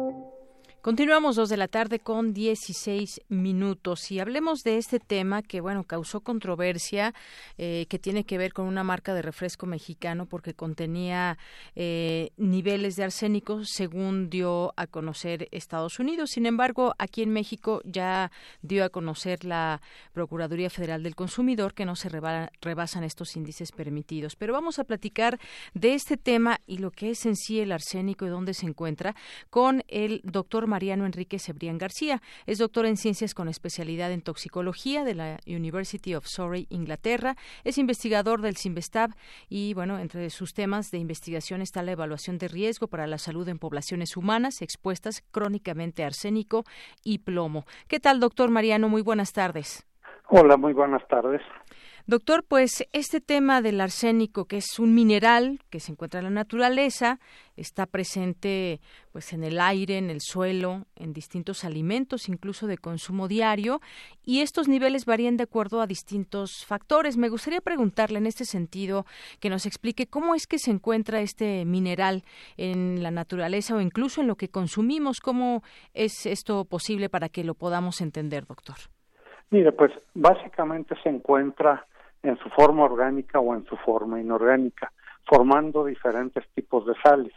Ahora, de acuerdo a los diferentes tipos de sales, es la toxicidad que tiene el arsénico. Debido eh, a, los niveles de toxicidad. Pero, ¿y cómo es, eh, por ejemplo, en qué tipo de alimentos o en qué tipo de consumo estamos ingiriendo en cantidades muy mínimas este arsénico, por ejemplo? Mire, yo creo que el arsénico se encuentra presente en la inmensa mayoría de los alimentos, pero obviamente se concentra por lo menos en, en dos que tienen mucha relevancia para la alimentación del mexicano. Se concentra en los frijoles, se concentra en el, en el maíz, pero más importantemente se concentra en el agua. Si el agua es extraída de acuíferos que están en contacto con rocas volcánicas, para poner un ejemplo, con rocas que contienen arsénico, pues esa, esa agua va a recibir por lixiviación muchos de los de estos compuestos arsenicales. Ahora, una vez que está en el agua, pues puede pasar a muchísimos otros a muchísimos otros alimentos, incluida la leche. Incluida la leche. Bueno, pues esto sin duda seguramente es sorpresa para muchos. En los frijoles, en este alimento diario de los mexicanos, en el maíz, por supuesto, en el agua y toda este esta combinación, cómo comemos el maíz, cómo comemos los frijoles, el agua que está presente en todas nuestras actividades, pues eh, finalmente hay que saberlo. Está eh, tiene arsénico niveles que son, digamos, que no son dañinos para la salud en términos generales. Mire, yo diría que acaba de, bueno, acaba de tocar usted un punto muy sensible. Diversas organizaciones internacionales, digamos la Agencia de Protección Ambiental Norteamericana, la Organización Mundial de la Salud, la Agencia del Medio Ambiente Europeo, han, digamos, calculado a través de estudios que han durado entre 15 y 20 años cuáles son las concentraciones de arsénico en los alimentos y en el agua que pueden ser peligrosas para la salud. Entonces, en el caso principal, yo diría que aquí en México siempre hemos atribuido la, la exposición a arsénico como la más relevante, sería la que es a través del agua de bebida. Y es donde, para conectar con el comentario que usted hizo al inicio de la plática, donde la concentración en agua en algunas aguas embotelladas ha rebasado el límite máximo permisible eh, propuesto por las tres organizaciones internacionales que le acabo de mencionar. El problema es de que esto es nada más la punta del iceberg. ¿Por, ¿Por qué nada más la punta del iceberg? Porque para empezar, México tiene un límite máximo permisible que supera en mucho el límite máximo permisible fijado por las organizaciones internacionales. Ahora, este límite máximo permisible se aplica tanto a aguas embotelladas como a aguas naturales, digamos agua que sale en la, en, la, llave que todos nosotros eh, abrimos. Entonces, es, también hay reportes en el país y en otros países de que las concentraciones en el agua embotellada, sea de garrafón, sea en los refrescos, hay, digamos, lotes que tienen concentraciones que superan el límite máximo permisible.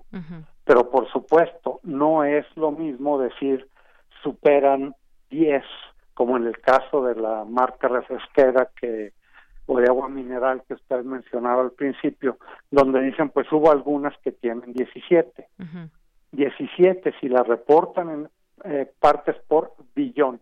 Si la reportan en Estados Unidos, estas están por arriba del límite máximo permisible. Si se reportan en México, van a estar por debajo del límite máximo permisible. Pero si se hacen organismos, otros organismos internacionales, ahí puede salir esta, digamos, esta variación. Sí, bueno, pero la, la variación es en términos de cómo los estados consideran que deben proteger la salud de sus de sus poblaciones. En el caso de las eh, de los organismos internacionales consideran que por debajo de 10 es un eh, se protege la salud adecuadamente. Por debajo de 25, 25 es el límite que tenemos nosotros, pues no se no se protege la salud adecuadamente, sea el agua embotellada o sea el agua de la llave. Y, es decir, son distintos criterios. Son distintos criterios. Entonces, lo que sí llama la atención es que los criterios eh, promovidos por expertos internacionales y seguidos por Europa y por Norteamérica, digamos Estados Unidos y Canadá, no concuerdan con los criterios que se han seguido en nuestro país. Con los mexicanos, esos criterios no, no compaginan con los mexicanos, y lo cual nos hace tener más preguntas, doctor. Por ejemplo, ¿esto qué provoca en nuestra salud? El hecho de que consumamos lo que no está permitido a nivel internacional y con los criterios de México. ¿Qué, o qué en general provoca el arsénico en nuestra salud? ¿O cómo tendría que ser ese consumo para que realmente nos, nos dañe?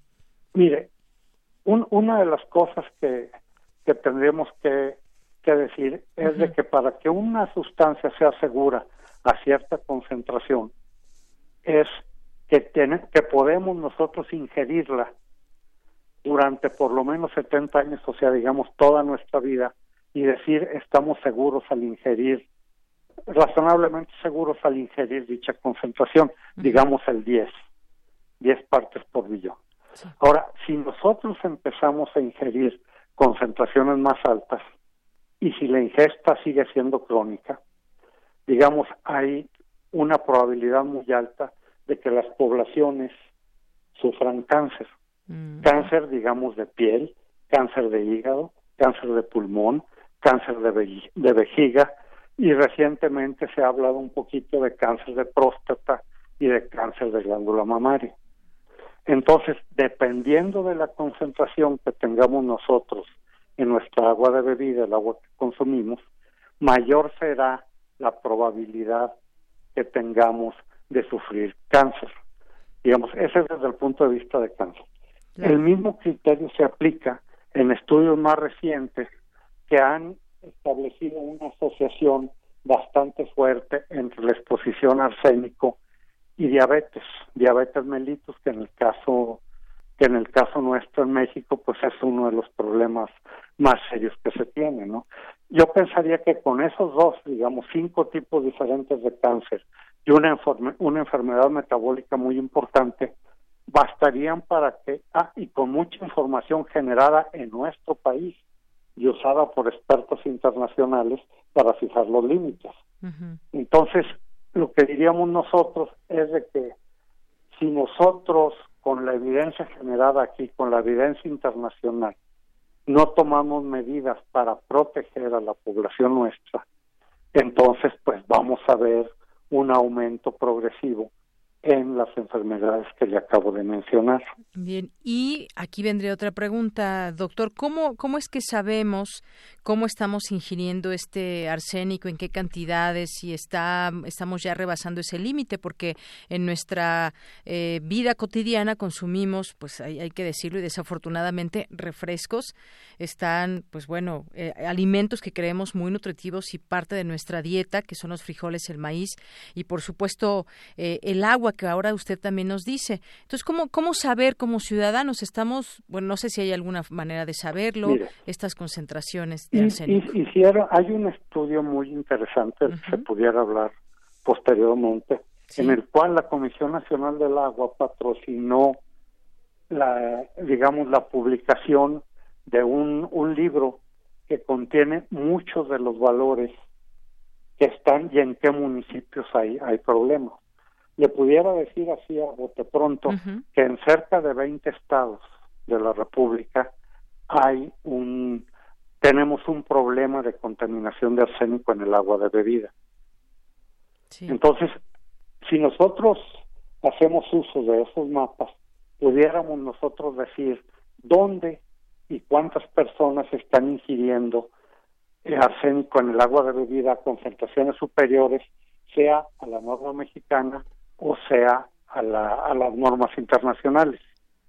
O sea, y nuestras autoridades, un llamado a las autoridades, porque es, es, un llamado a las autoridades. A mí me asombró ver en un reporte que, que había habido un, un cambio en nuestra norma en 2015, bajándola ya de 25 a 10. Sí. Sin embargo, esa es una propuesta de norma que ha estado dormida, digamos, por lo menos entre 2010 y 2019. Porque esto que se cita en 2015 es nada más una propuesta que no tiene valor oficial, porque todavía no ha sido publicada como una norma verdadera, sino que es una propuesta de norma.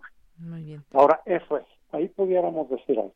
el segundo es cómo el arsénico al entrar al organismo es excretado. Si usted toma agua con mucho arsénico, pues en orina va a excretar mucho arsénico.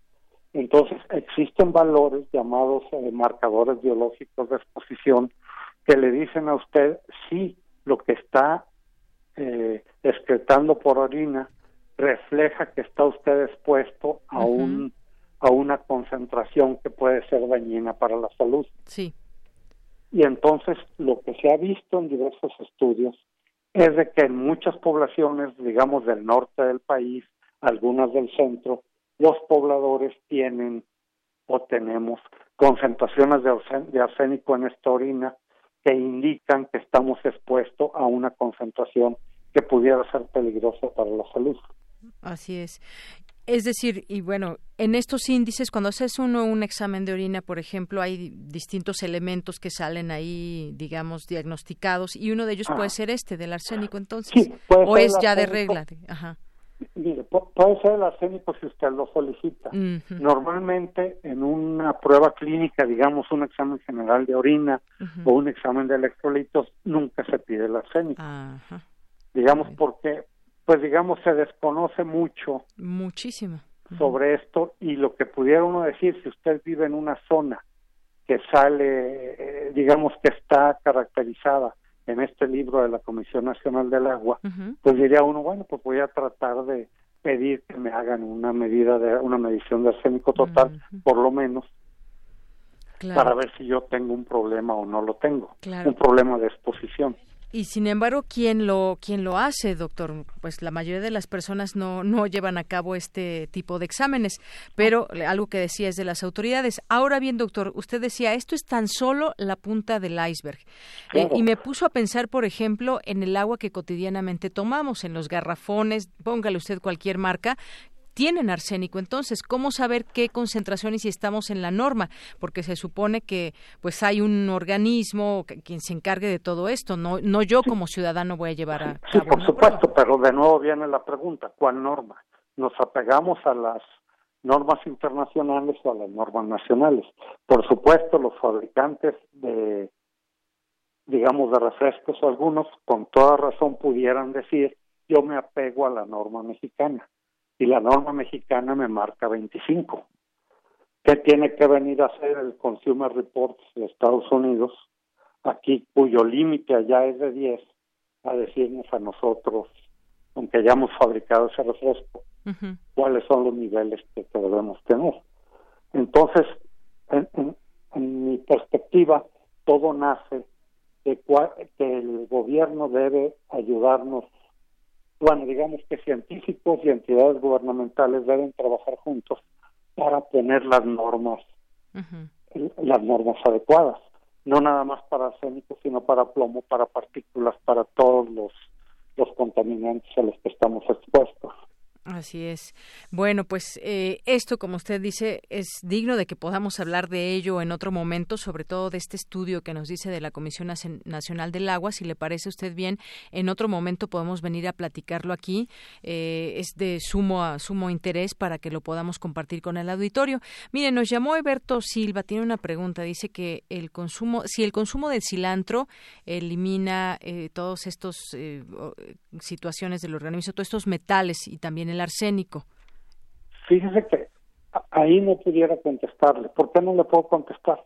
porque de lo que hemos revisado de estudios en México y en general en el país, hay muy pocos estudios que me digan si consumo eh, cilantro o si consumo otros compuestos, pues pueden en verdad ayudarnos a explotar el arsénico. Nosotros publicamos hará tres años, eh, pero ahorita no, no recuerdo, que algunos de estos, el consumo de ciertos pez, contribuían a contribuían a modificar el patrón metabólico de del arsénico, que esa es otra historia. El arsénico lo respetamos inorgánico u orgánico y dependiendo de eso, del grado de, metabolismo, lo podemos excretar más rápido y estar menos propensos a, recibir los efectos adversos. Pero en concreto el cilantro no tengo la información en mi... ni, ni lo ha escuchado usted por ahí este tema del consumo de cilantro para eh, eliminar no. No, porque además, mire, sí. nosotros lo que, lo, que vemos es esto.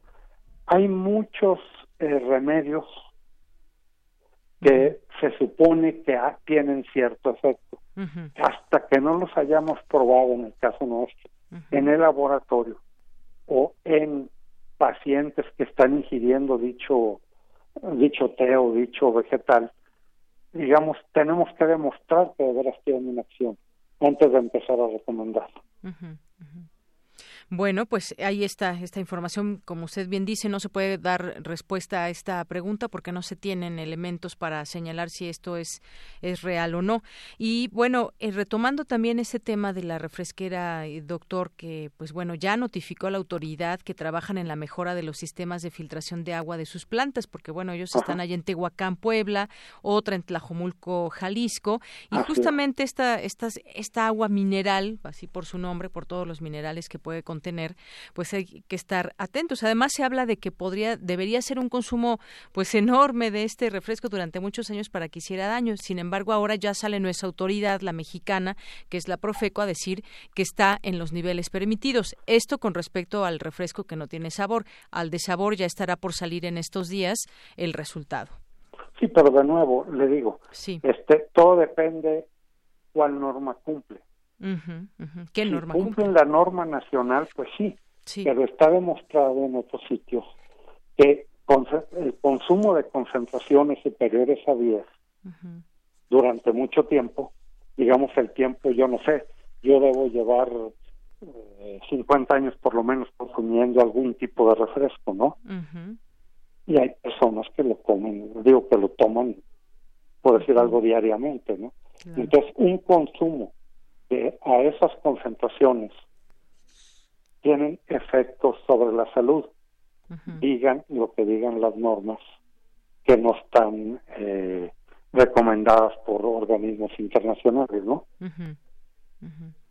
Bueno, y de nuevo todo está, digamos, todo está, a mi juicio, en que la autoridad mexicana debe modificar sus normas y deben proteger mejor a la sociedad y no nada más modificar las normas, sino digamos este imponerlas, hacer que se cumpla. Claro.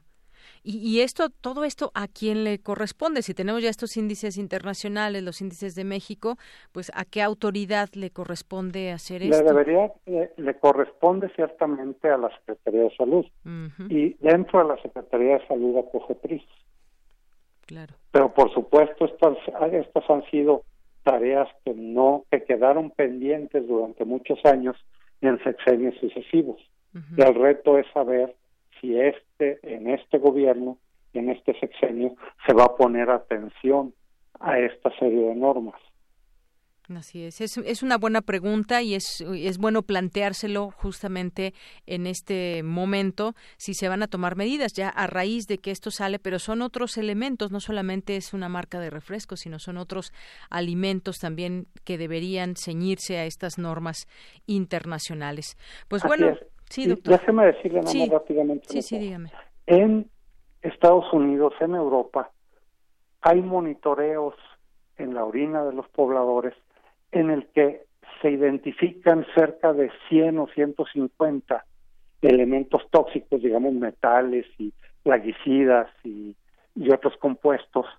Y con eso la autoridad tiene una idea si la exposición, tal y como ocurre en las poblaciones, rebasa o no rebasa límites biológicos permisibles.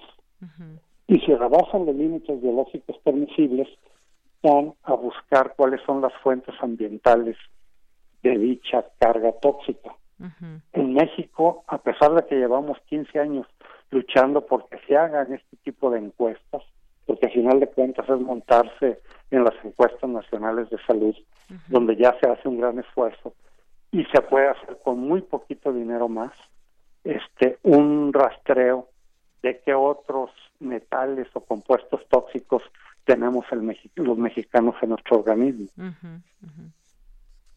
Pues así es. Vamos a seguir platicando de este tema, doctor. Yo estoy segura de que la gente tendrá también muchas otras eh, preguntas con respecto a ese tema que vino, que salió ahora a la luz, quisimos retomarlo por una marca de refresco, pero pues no, no digamos que eso fue lo que visibilizó algo en lo que nos podemos interesar o un problema que está ahí presente en nuestras normas que tienen que ver estrechamente con nuestra salud. Así que, si le parece bien, le tomo la palabra con esto que usted dice de este estudio de la Comisión Nacional del Agua para hablar en otro momento de este tema.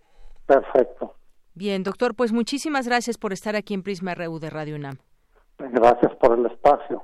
Hasta luego, muy buenas tardes fue el doctor Mariano Enrique Cebrián García, doctor en ciencias con especialidad en toxicología de la University of Surrey en Inglaterra, es investigador del CIMBESTAB y pues eh, él estudia los temas de investigación, eh, sus temas de investigación son evaluación del riesgo para la salud en poblaciones humanas expuestas crónicamente a arsénico y plomo. Y nos faltó hablar de del plomo también, así que lo vamos a invitar en otro momento para seguir hablando de este tema y que responda también a todas sus eh, preguntas. Continuamos. Relatamos al mundo. Relatamos al mundo. Porque tu opinión es importante, síguenos en nuestras redes sociales, en Facebook como Prisma RU y en Twitter como arroba PrismaRU. Bien, continuamos y vamos a escuchar esta invitación que nos hace Felipe Pérez Santiago.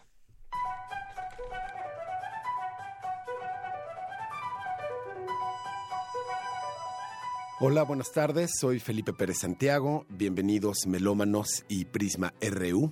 Pues estoy aquí para invitarlos al concierto que tendrá lugar este sábado 4 de mayo en el Exteresa Arte Actual, ahí en el Centro Histórico. Y este concierto será la presentación oficial del Vórtice Ensamble, ensamble de cámara especializado en música contemporánea, pero con la idea de atraer a un público más amplio por medio de una programación pues más moderna, atractiva, innovadora, impactante, pero siempre cuidando por supuesto muchísimo el nivel interpretativo.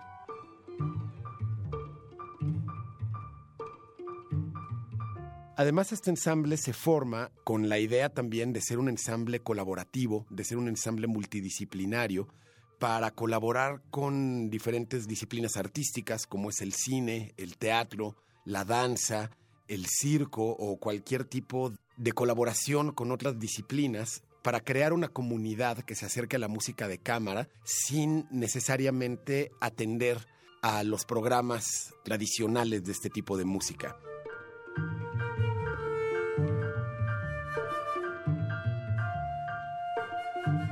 Otra idea de este ensamble es también tocar en lugares que no sean los tradicionales de la música de cámara si bien estamos muy interesados en hacer el circuito tradicional, pues también creemos que un ensamble de este tipo se puede presentar en lugares de rock, en lugares de jazz, en festivales de música electrónica, en arquitecturas muertas como serían bodegas, casas abandonadas, panteones, a manera de performance.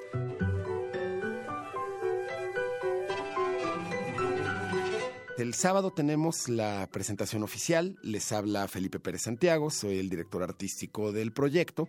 Y les repito, la cita será en el Exteresa Arte Actual, este bellísimo recinto en el centro de la Ciudad de México. El licenciado Verdad número 6, esto es detrás de Palacio Nacional. Y la entrada es libre. El concierto empieza a las 19 horas, a las 7 de la tarde. y además, por si fuera poco, pues incluye un mezcal de cortesía.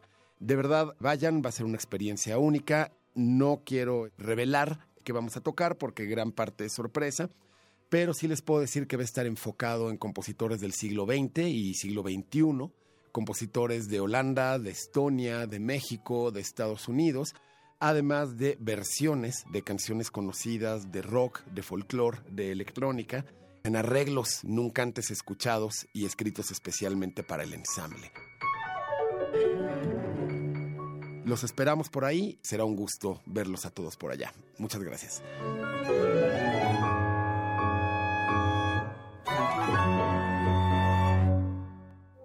Queremos escuchar tu voz. Nuestro teléfono en cabina es 55 36 43 39. Gaceta UNAM. Bien, continuamos y en Gaceta UNAM le mandamos un saludo a su director Hugo Huitrón y por lo pronto pues comentamos lo que trae hoy en sus páginas la Gaceta. Hoy se cumplen 500 años de la muerte de Leonardo da Vinci, eh, la genialidad de Leonardo, inspiración del mundo moderno. Y bueno, pues tema del cual ya le platicábamos hace un momento. También la privacidad del celular, defensa contra contagios, tiene que ver con que en algún momento salió información, aquí la, la señala la propia eh, Gaceta en este artículo, se había difundido que tiene tantas bacterias nuestro celular como un sanitario público. Y dice aquí que cuando guardamos nuestros dispositivos móviles en las bolsas de los pantalones o de las camisas, al deslizarlos se limpia la pantalla y por lo mismo no contienen tantas bacterias como, como se había difundido recientemente. Y bueno, pues no alcanza niveles para que las bacterias crezcan y se reproduzcan. Sí tiene, por supuesto, bacterias y bueno, muchas veces pues el estarlo manipulando en distintos sitios públicos muchas veces, en el transporte público, pues sí tiene bacterias, pero no es una exageración como en algún momento se había planteado. La privacidad del celular, defensa contra contagios también. Ya es un utensilio tan privado e íntimo como los cepillos de dientes, dice el celular, porque no es común que se preste a otras personas y por lo tanto las bacterias que pueda llegar a tener son del propietario y sería muy poco probable que lo afectaran al grado de ocasionarle algún una enfermedad, es lo que dice Gerardo Palomino, que es académico de la Facultad de Estudios Superiores de Zaragoza. Bueno, y también en otro tema, hay principios activos en algunas plantas para tratar la diabetes. 8.7 millones de mexicanos eh, padecen esta enfermedad. Si se suma a los no diagnosticados, serían cerca de 12 millones. Y 93% de los diabéticos en comunidades rurales usa medicina tradicional de manera complementaria al tratamiento médico. Esto es importante conocerlo. ¿Cuáles son? Pues les recomendamos este, este artículo de la Gaceta. Hay abuso en el consumo de sal y ocasiona problemas de salud. Su ingesta es fundamental para el organismo, afirma experta recomendaciones de uso. Y bueno, pues ingerir cantidades mayores de sodio de las sugeridas o las requeridas por el cuerpo impacta el funcionamiento del cerebro, la presión y cómo se distribuye la sangre en el cuerpo si consumimos sal de más. Dice 5 gramos al día es lo que recomienda la Organización Mundial de la Salud ingerir al día. 9.4 millones de muertes hay en el mundo a causa de la hipertensión, eh, la cual tiene como factor de riesgo el alto consumo de sal. Y bueno, pues aquí entre otros artículos, la eutanasia requiere regulación médica y legal, cobra relevancia el español en China, 12 años, más de 208 mil solicitudes de aborto legal. Cuautitlán, ejemplo de potencial de la universidad. Eh, también califican a evaluador en plantas de producción y uso de biogás y distinguen, distinguen a el doctor Pedro Salazar Ugarte eh, ante representantes de los tres poderes de gobierno de la Ciudad de México en una sesión solemne el, del Instituto de Investigaciones Jurídicas de la UNAM. Esto y más tiene hoy la Gaceta, la pueden consultar también vía digital en gaceta.unam.mx. Continuamos. Porque tu opinión es importante, síguenos en nuestras redes sociales, en Facebook como Prisma RU y en Twitter como arroba PrismaRU. Relatamos al mundo. Relatamos al mundo.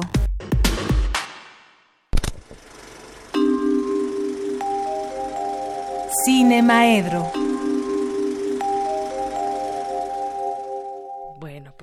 Me enteraré al momento de lo que vamos a platicar el día de hoy. Ya estamos en Cinemaedro con el maestro Carlos Narro. ¿Cómo estás, Carlos? ¿Por qué te enteras al momento si tú fuiste la que me dijo que habláramos de los Vengadores? Te pregunté si habías visto la película de los Avengers. Sí, Yo no la he sí visto. la fui a ver. ¿Qué tal? ¿Sí te gustó? Sí la fui a ver. Mira, es una película que tarda, tarda en despegar, pero pues, Muy cumple. esperada película. Cumple. Ahora, acuérdate que yo soy un esquizofrénico en términos cinematográficos.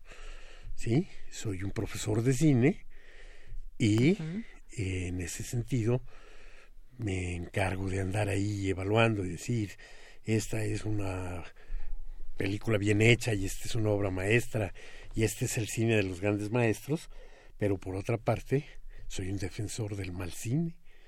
¿no? O sea, yo eh, estoy convencido de que todo el cine tiene sentido y tiene su ubicación y demás. Entonces, pues no me confundo, ¿no? No me confundo.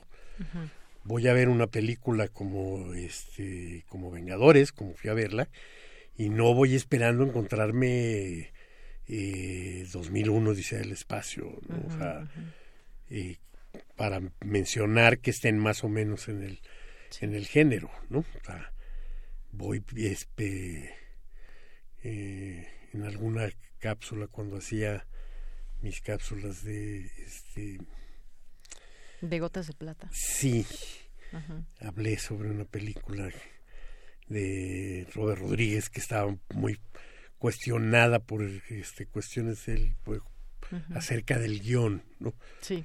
Por si el guion tenía tal o cual. Y entonces me acuerdo que terminaba diciendo, finalmente, cuando vas a la montaña rusa, ¿a quién le preocupa el guion? Y en efecto, te subes a un carrito, te lleva hasta arriba, te baja, te lleva, te sube, te baja. Y ese es el asunto con películas como, como Vengadores. ¿no? Sí, además lo- algo que ya espera el espectador. Lo único malo es que la primera hora estás así como en una en una ascensión lentísima en la que van recogiendo todos los pedazos de lo que este he prometido no dar spoilers este día. Eh, y bueno pues va Te lleva lento hacia el desenlace, todos digamos. los no no no déjate el desenlace te lleva lento al principio de la película. Va recogiendo todos los pedazos de lo que dejaron los Vengadores este en la anterior Anteriormente. en Infinity War que por cierto es una película bastante menor comparada con esta. Mm. sí en serio esta es una película mejor.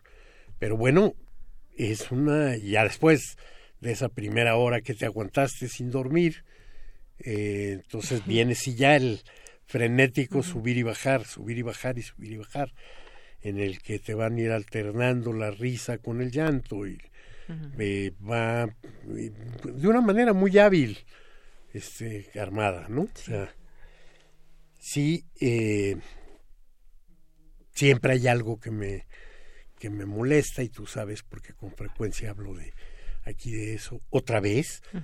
el 96% Sí. de las pantallas del cine en México para una sola película es increíble ¿no? es increíble y en el otro 4% Lo pues, demás, lo que resta. todo que lo demás claro. todo lo demás no incluso y uno dice bueno entonces cómo una película no sé no es que me gusten tampoco pero es mexicana y entonces la defiendo de antemano como no manches Frida Ujú. dos es una película que iba en un ascenso tremebundo y de pronto le quitan tres cuartas partes de las salas que, en las que se estaba exhibiendo para poner. Vengadores. Entonces uno dice, pues le estás dando en la torre. De todas maneras, es una película que ya está entre las más vistas de la historia del cine mexicano. Este, ¿De verdad? Sí, pero bueno, pues la, la este, le apresura su salida con, con esto, ¿no? fui a unas salas de cine, a un conjunto, y no encontré boletos. Y muy cerca había otros, y fui y solo había esta película en 50 mil horarios y otra película de superhéroes también, pero Shazam, una película ahí de este nivel B, en dos horarios, ¿no? O sea, bueno, además de que viene empujando una eh, una expectativa tremenda. Sé que se vendieron los boletos desde mucho antes, incluso en un sobreprecio y demás. Hay una expectativa mundial, ¿no? Con este tipo de películas. Bueno, es como las otras eh, sagas que tienen fans, ¿no? y que incluso llegan vestidos como tal o cual, o no sé qué. Eso muy respetable también. ¿no? De hecho, mi pregunta básica. No, bueno, antes de eso, quiero decirte que en esta misma semana me tocó ver otra gran batalla.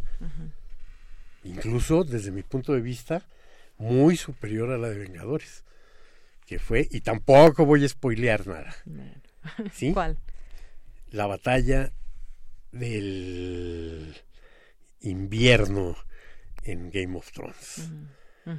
Y es así, salgo convencido de que es una joya digo yo, bueno, pues es el ciudadano Kane de las series, ese capítulo 3 de la octava temporada, con una eh, rigor tremendo en el desarrollo de los personajes, con una capacidad de amarrar este lo que de alguna manera estaba sugerido en otras partes, con una manera limpia de concluir el arco de algunos de los este personajes, en fin, una, una, este, una cosa estupenda.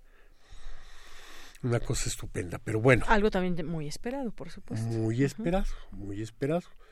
Eh, varios años esperado. Y también con sus propios récords en pantallas este, prendidas en el momento en el que para, con un enorme récord para la televisión de suscripción. ¿no? el, el asunto es que mi pregunta, y a ver, ¿por qué nos gustan los superhéroes? ¿Qué es lo que hace? Hace unos, este, unos días, eh, a propósito de la declaración de un director del cine mexicano que hace películas de horror y que decía que el horror era un género que nos este, fascinaba a los mexicanos. Y yo dije, no, no es cierto. Y lo que hice fue ir y meterme a las estadísticas y entonces encontrar que a los mexicanos lo que más nos gustan son los superhéroes.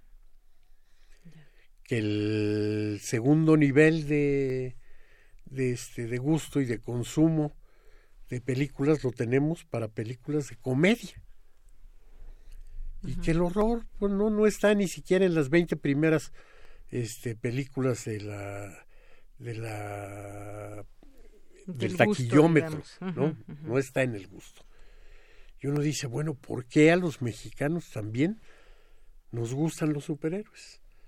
Digo, son atractivos, por supuesto. Yo fui un niño eh, vorazmente el consumidor de, del, del historietas y que este conocía a todos los superhéroes. Este muy pequeño quise hacer una historieta y me robé a un, al personaje de Superman. No, bueno, me gustan los este los superhéroes pero no los prefiero a otras cosas. Como te decía, en mi esquizofrenia, por supuesto, que entre una película de superhéroes y una película de alguien que sea muy viejo, que esté en blanco y negro, de Chaplin, por supuesto, voy a escoger a Chaplin. ¿no? Entre una película de este superhéroes y una de Kurosawa, voy a escoger a Kurosawa. Pero en un momento dado también voy a decir, ahora lo que quiero es ver una película de superhéroes. Como lo dije ayer, ahora quiero ir a ver esto antes de que ¿Y tienes este, alguno que te guste escuchando. en particular, que sea tu preferido? Mi preferido de preferidos de toda la vida era la antorcha humana del del este del cuarteto de los cuatro fantásticos. Pero tenía una gran enorme simpatía por el hombre araña. Bien. Sí, pues, el hombre araña es un, un estudiante universitario y Peter es Parker. un, un pobre muchacho que en las mañanas tiene que ir a la escuela, tiene que estudiar, tiene que cumplir con todas sus tareas. Un Y personaje luego, romántico. En la tarde o en la noche tiene que salir a rifársela contra los malos de la ciudad. Y luego en la madrugada tiene que estar parchando él solito su traje porque Claro. no tiene ni quien le... Y además es un enamorado. Sí. Y además, mira, en aquellos, este, que- en aquellos cómics que yo veía en la, en la infancia, el, la, la suerte de él con las mujeres no era tan buena, ¿no? O sea, el forzudo campeón del, del este equipo de fútbol americano se quedaba con la chica y le daba unos cuantos guamazos. Ya en los años este, recientes, los superhéroes han virado a otra cosa y entonces el hombre araña ahora no tiene ese tipo de sufrimientos, ¿no? Este, y si los tiene no nos damos cuenta. Y entonces este lo despreciaban, recuerdo muy bien el momento en el que en este en una de esas viejas historietas se se casan este Mr. Fantástico y la Mujer Invisible y todo mundo está invitado a la a la fiesta de ese matrimonio excepto Peter Parker entonces es, había un, un cuadro muy bonito en el que desde una ventana de ahí del rascacielos está viendo él cómo y lanza su telaraña para robarse una rebanada de pastel. ¿no? Entonces era, era otra cosa y por supuesto para mí era completamente entrañable. Pero entonces me pregunto, ¿por qué a los mexicanos nos gustan los este los superhéroes? Porque pues sí puedo dirán. ver que este Que, que gustan, que por en- supuesto. No, y puedo ver que en. Estados Unidos sean Sí. una mitología construida eh, para suplir otras mitologías que no tienen. Así es. En fin. Oye, nos dice aquí el Zarco, dice eh, que el maestro Carlos Narro ganando puntos y esa cruz de Peter se llama la Parker Look, nos dice por aquí. ha habido producciones y bueno, aquí otras a otras llamadas también que nos, bueno, otros tweets que nos hacían con respecto al arsénico, pero ese ya es otro tema. Por lo pronto, pues muchas gracias. Nos escuchamos el siguiente jueves, Carlos. Muchísimas gracias por invitarme y por aquí estaré el próximo jueves. Y quien no ha visto Los Vengadores, pues lo puede ir con toda tranquilidad de que va a haber una buena película. Bueno, seguramente yo los que les he preguntado que La va a pasar vieron, bien, pero si van a llegar tarde, mucho. que ni se preocupen. Ah, bueno. No, o sea, media la hora primera tarde. hora no pasa, no pasa tanto. Bueno, pues con esto nos despedimos. Soy de Yanira Morán, a nombre de todo el equipo. Gracias, buenas tardes y buen provecho.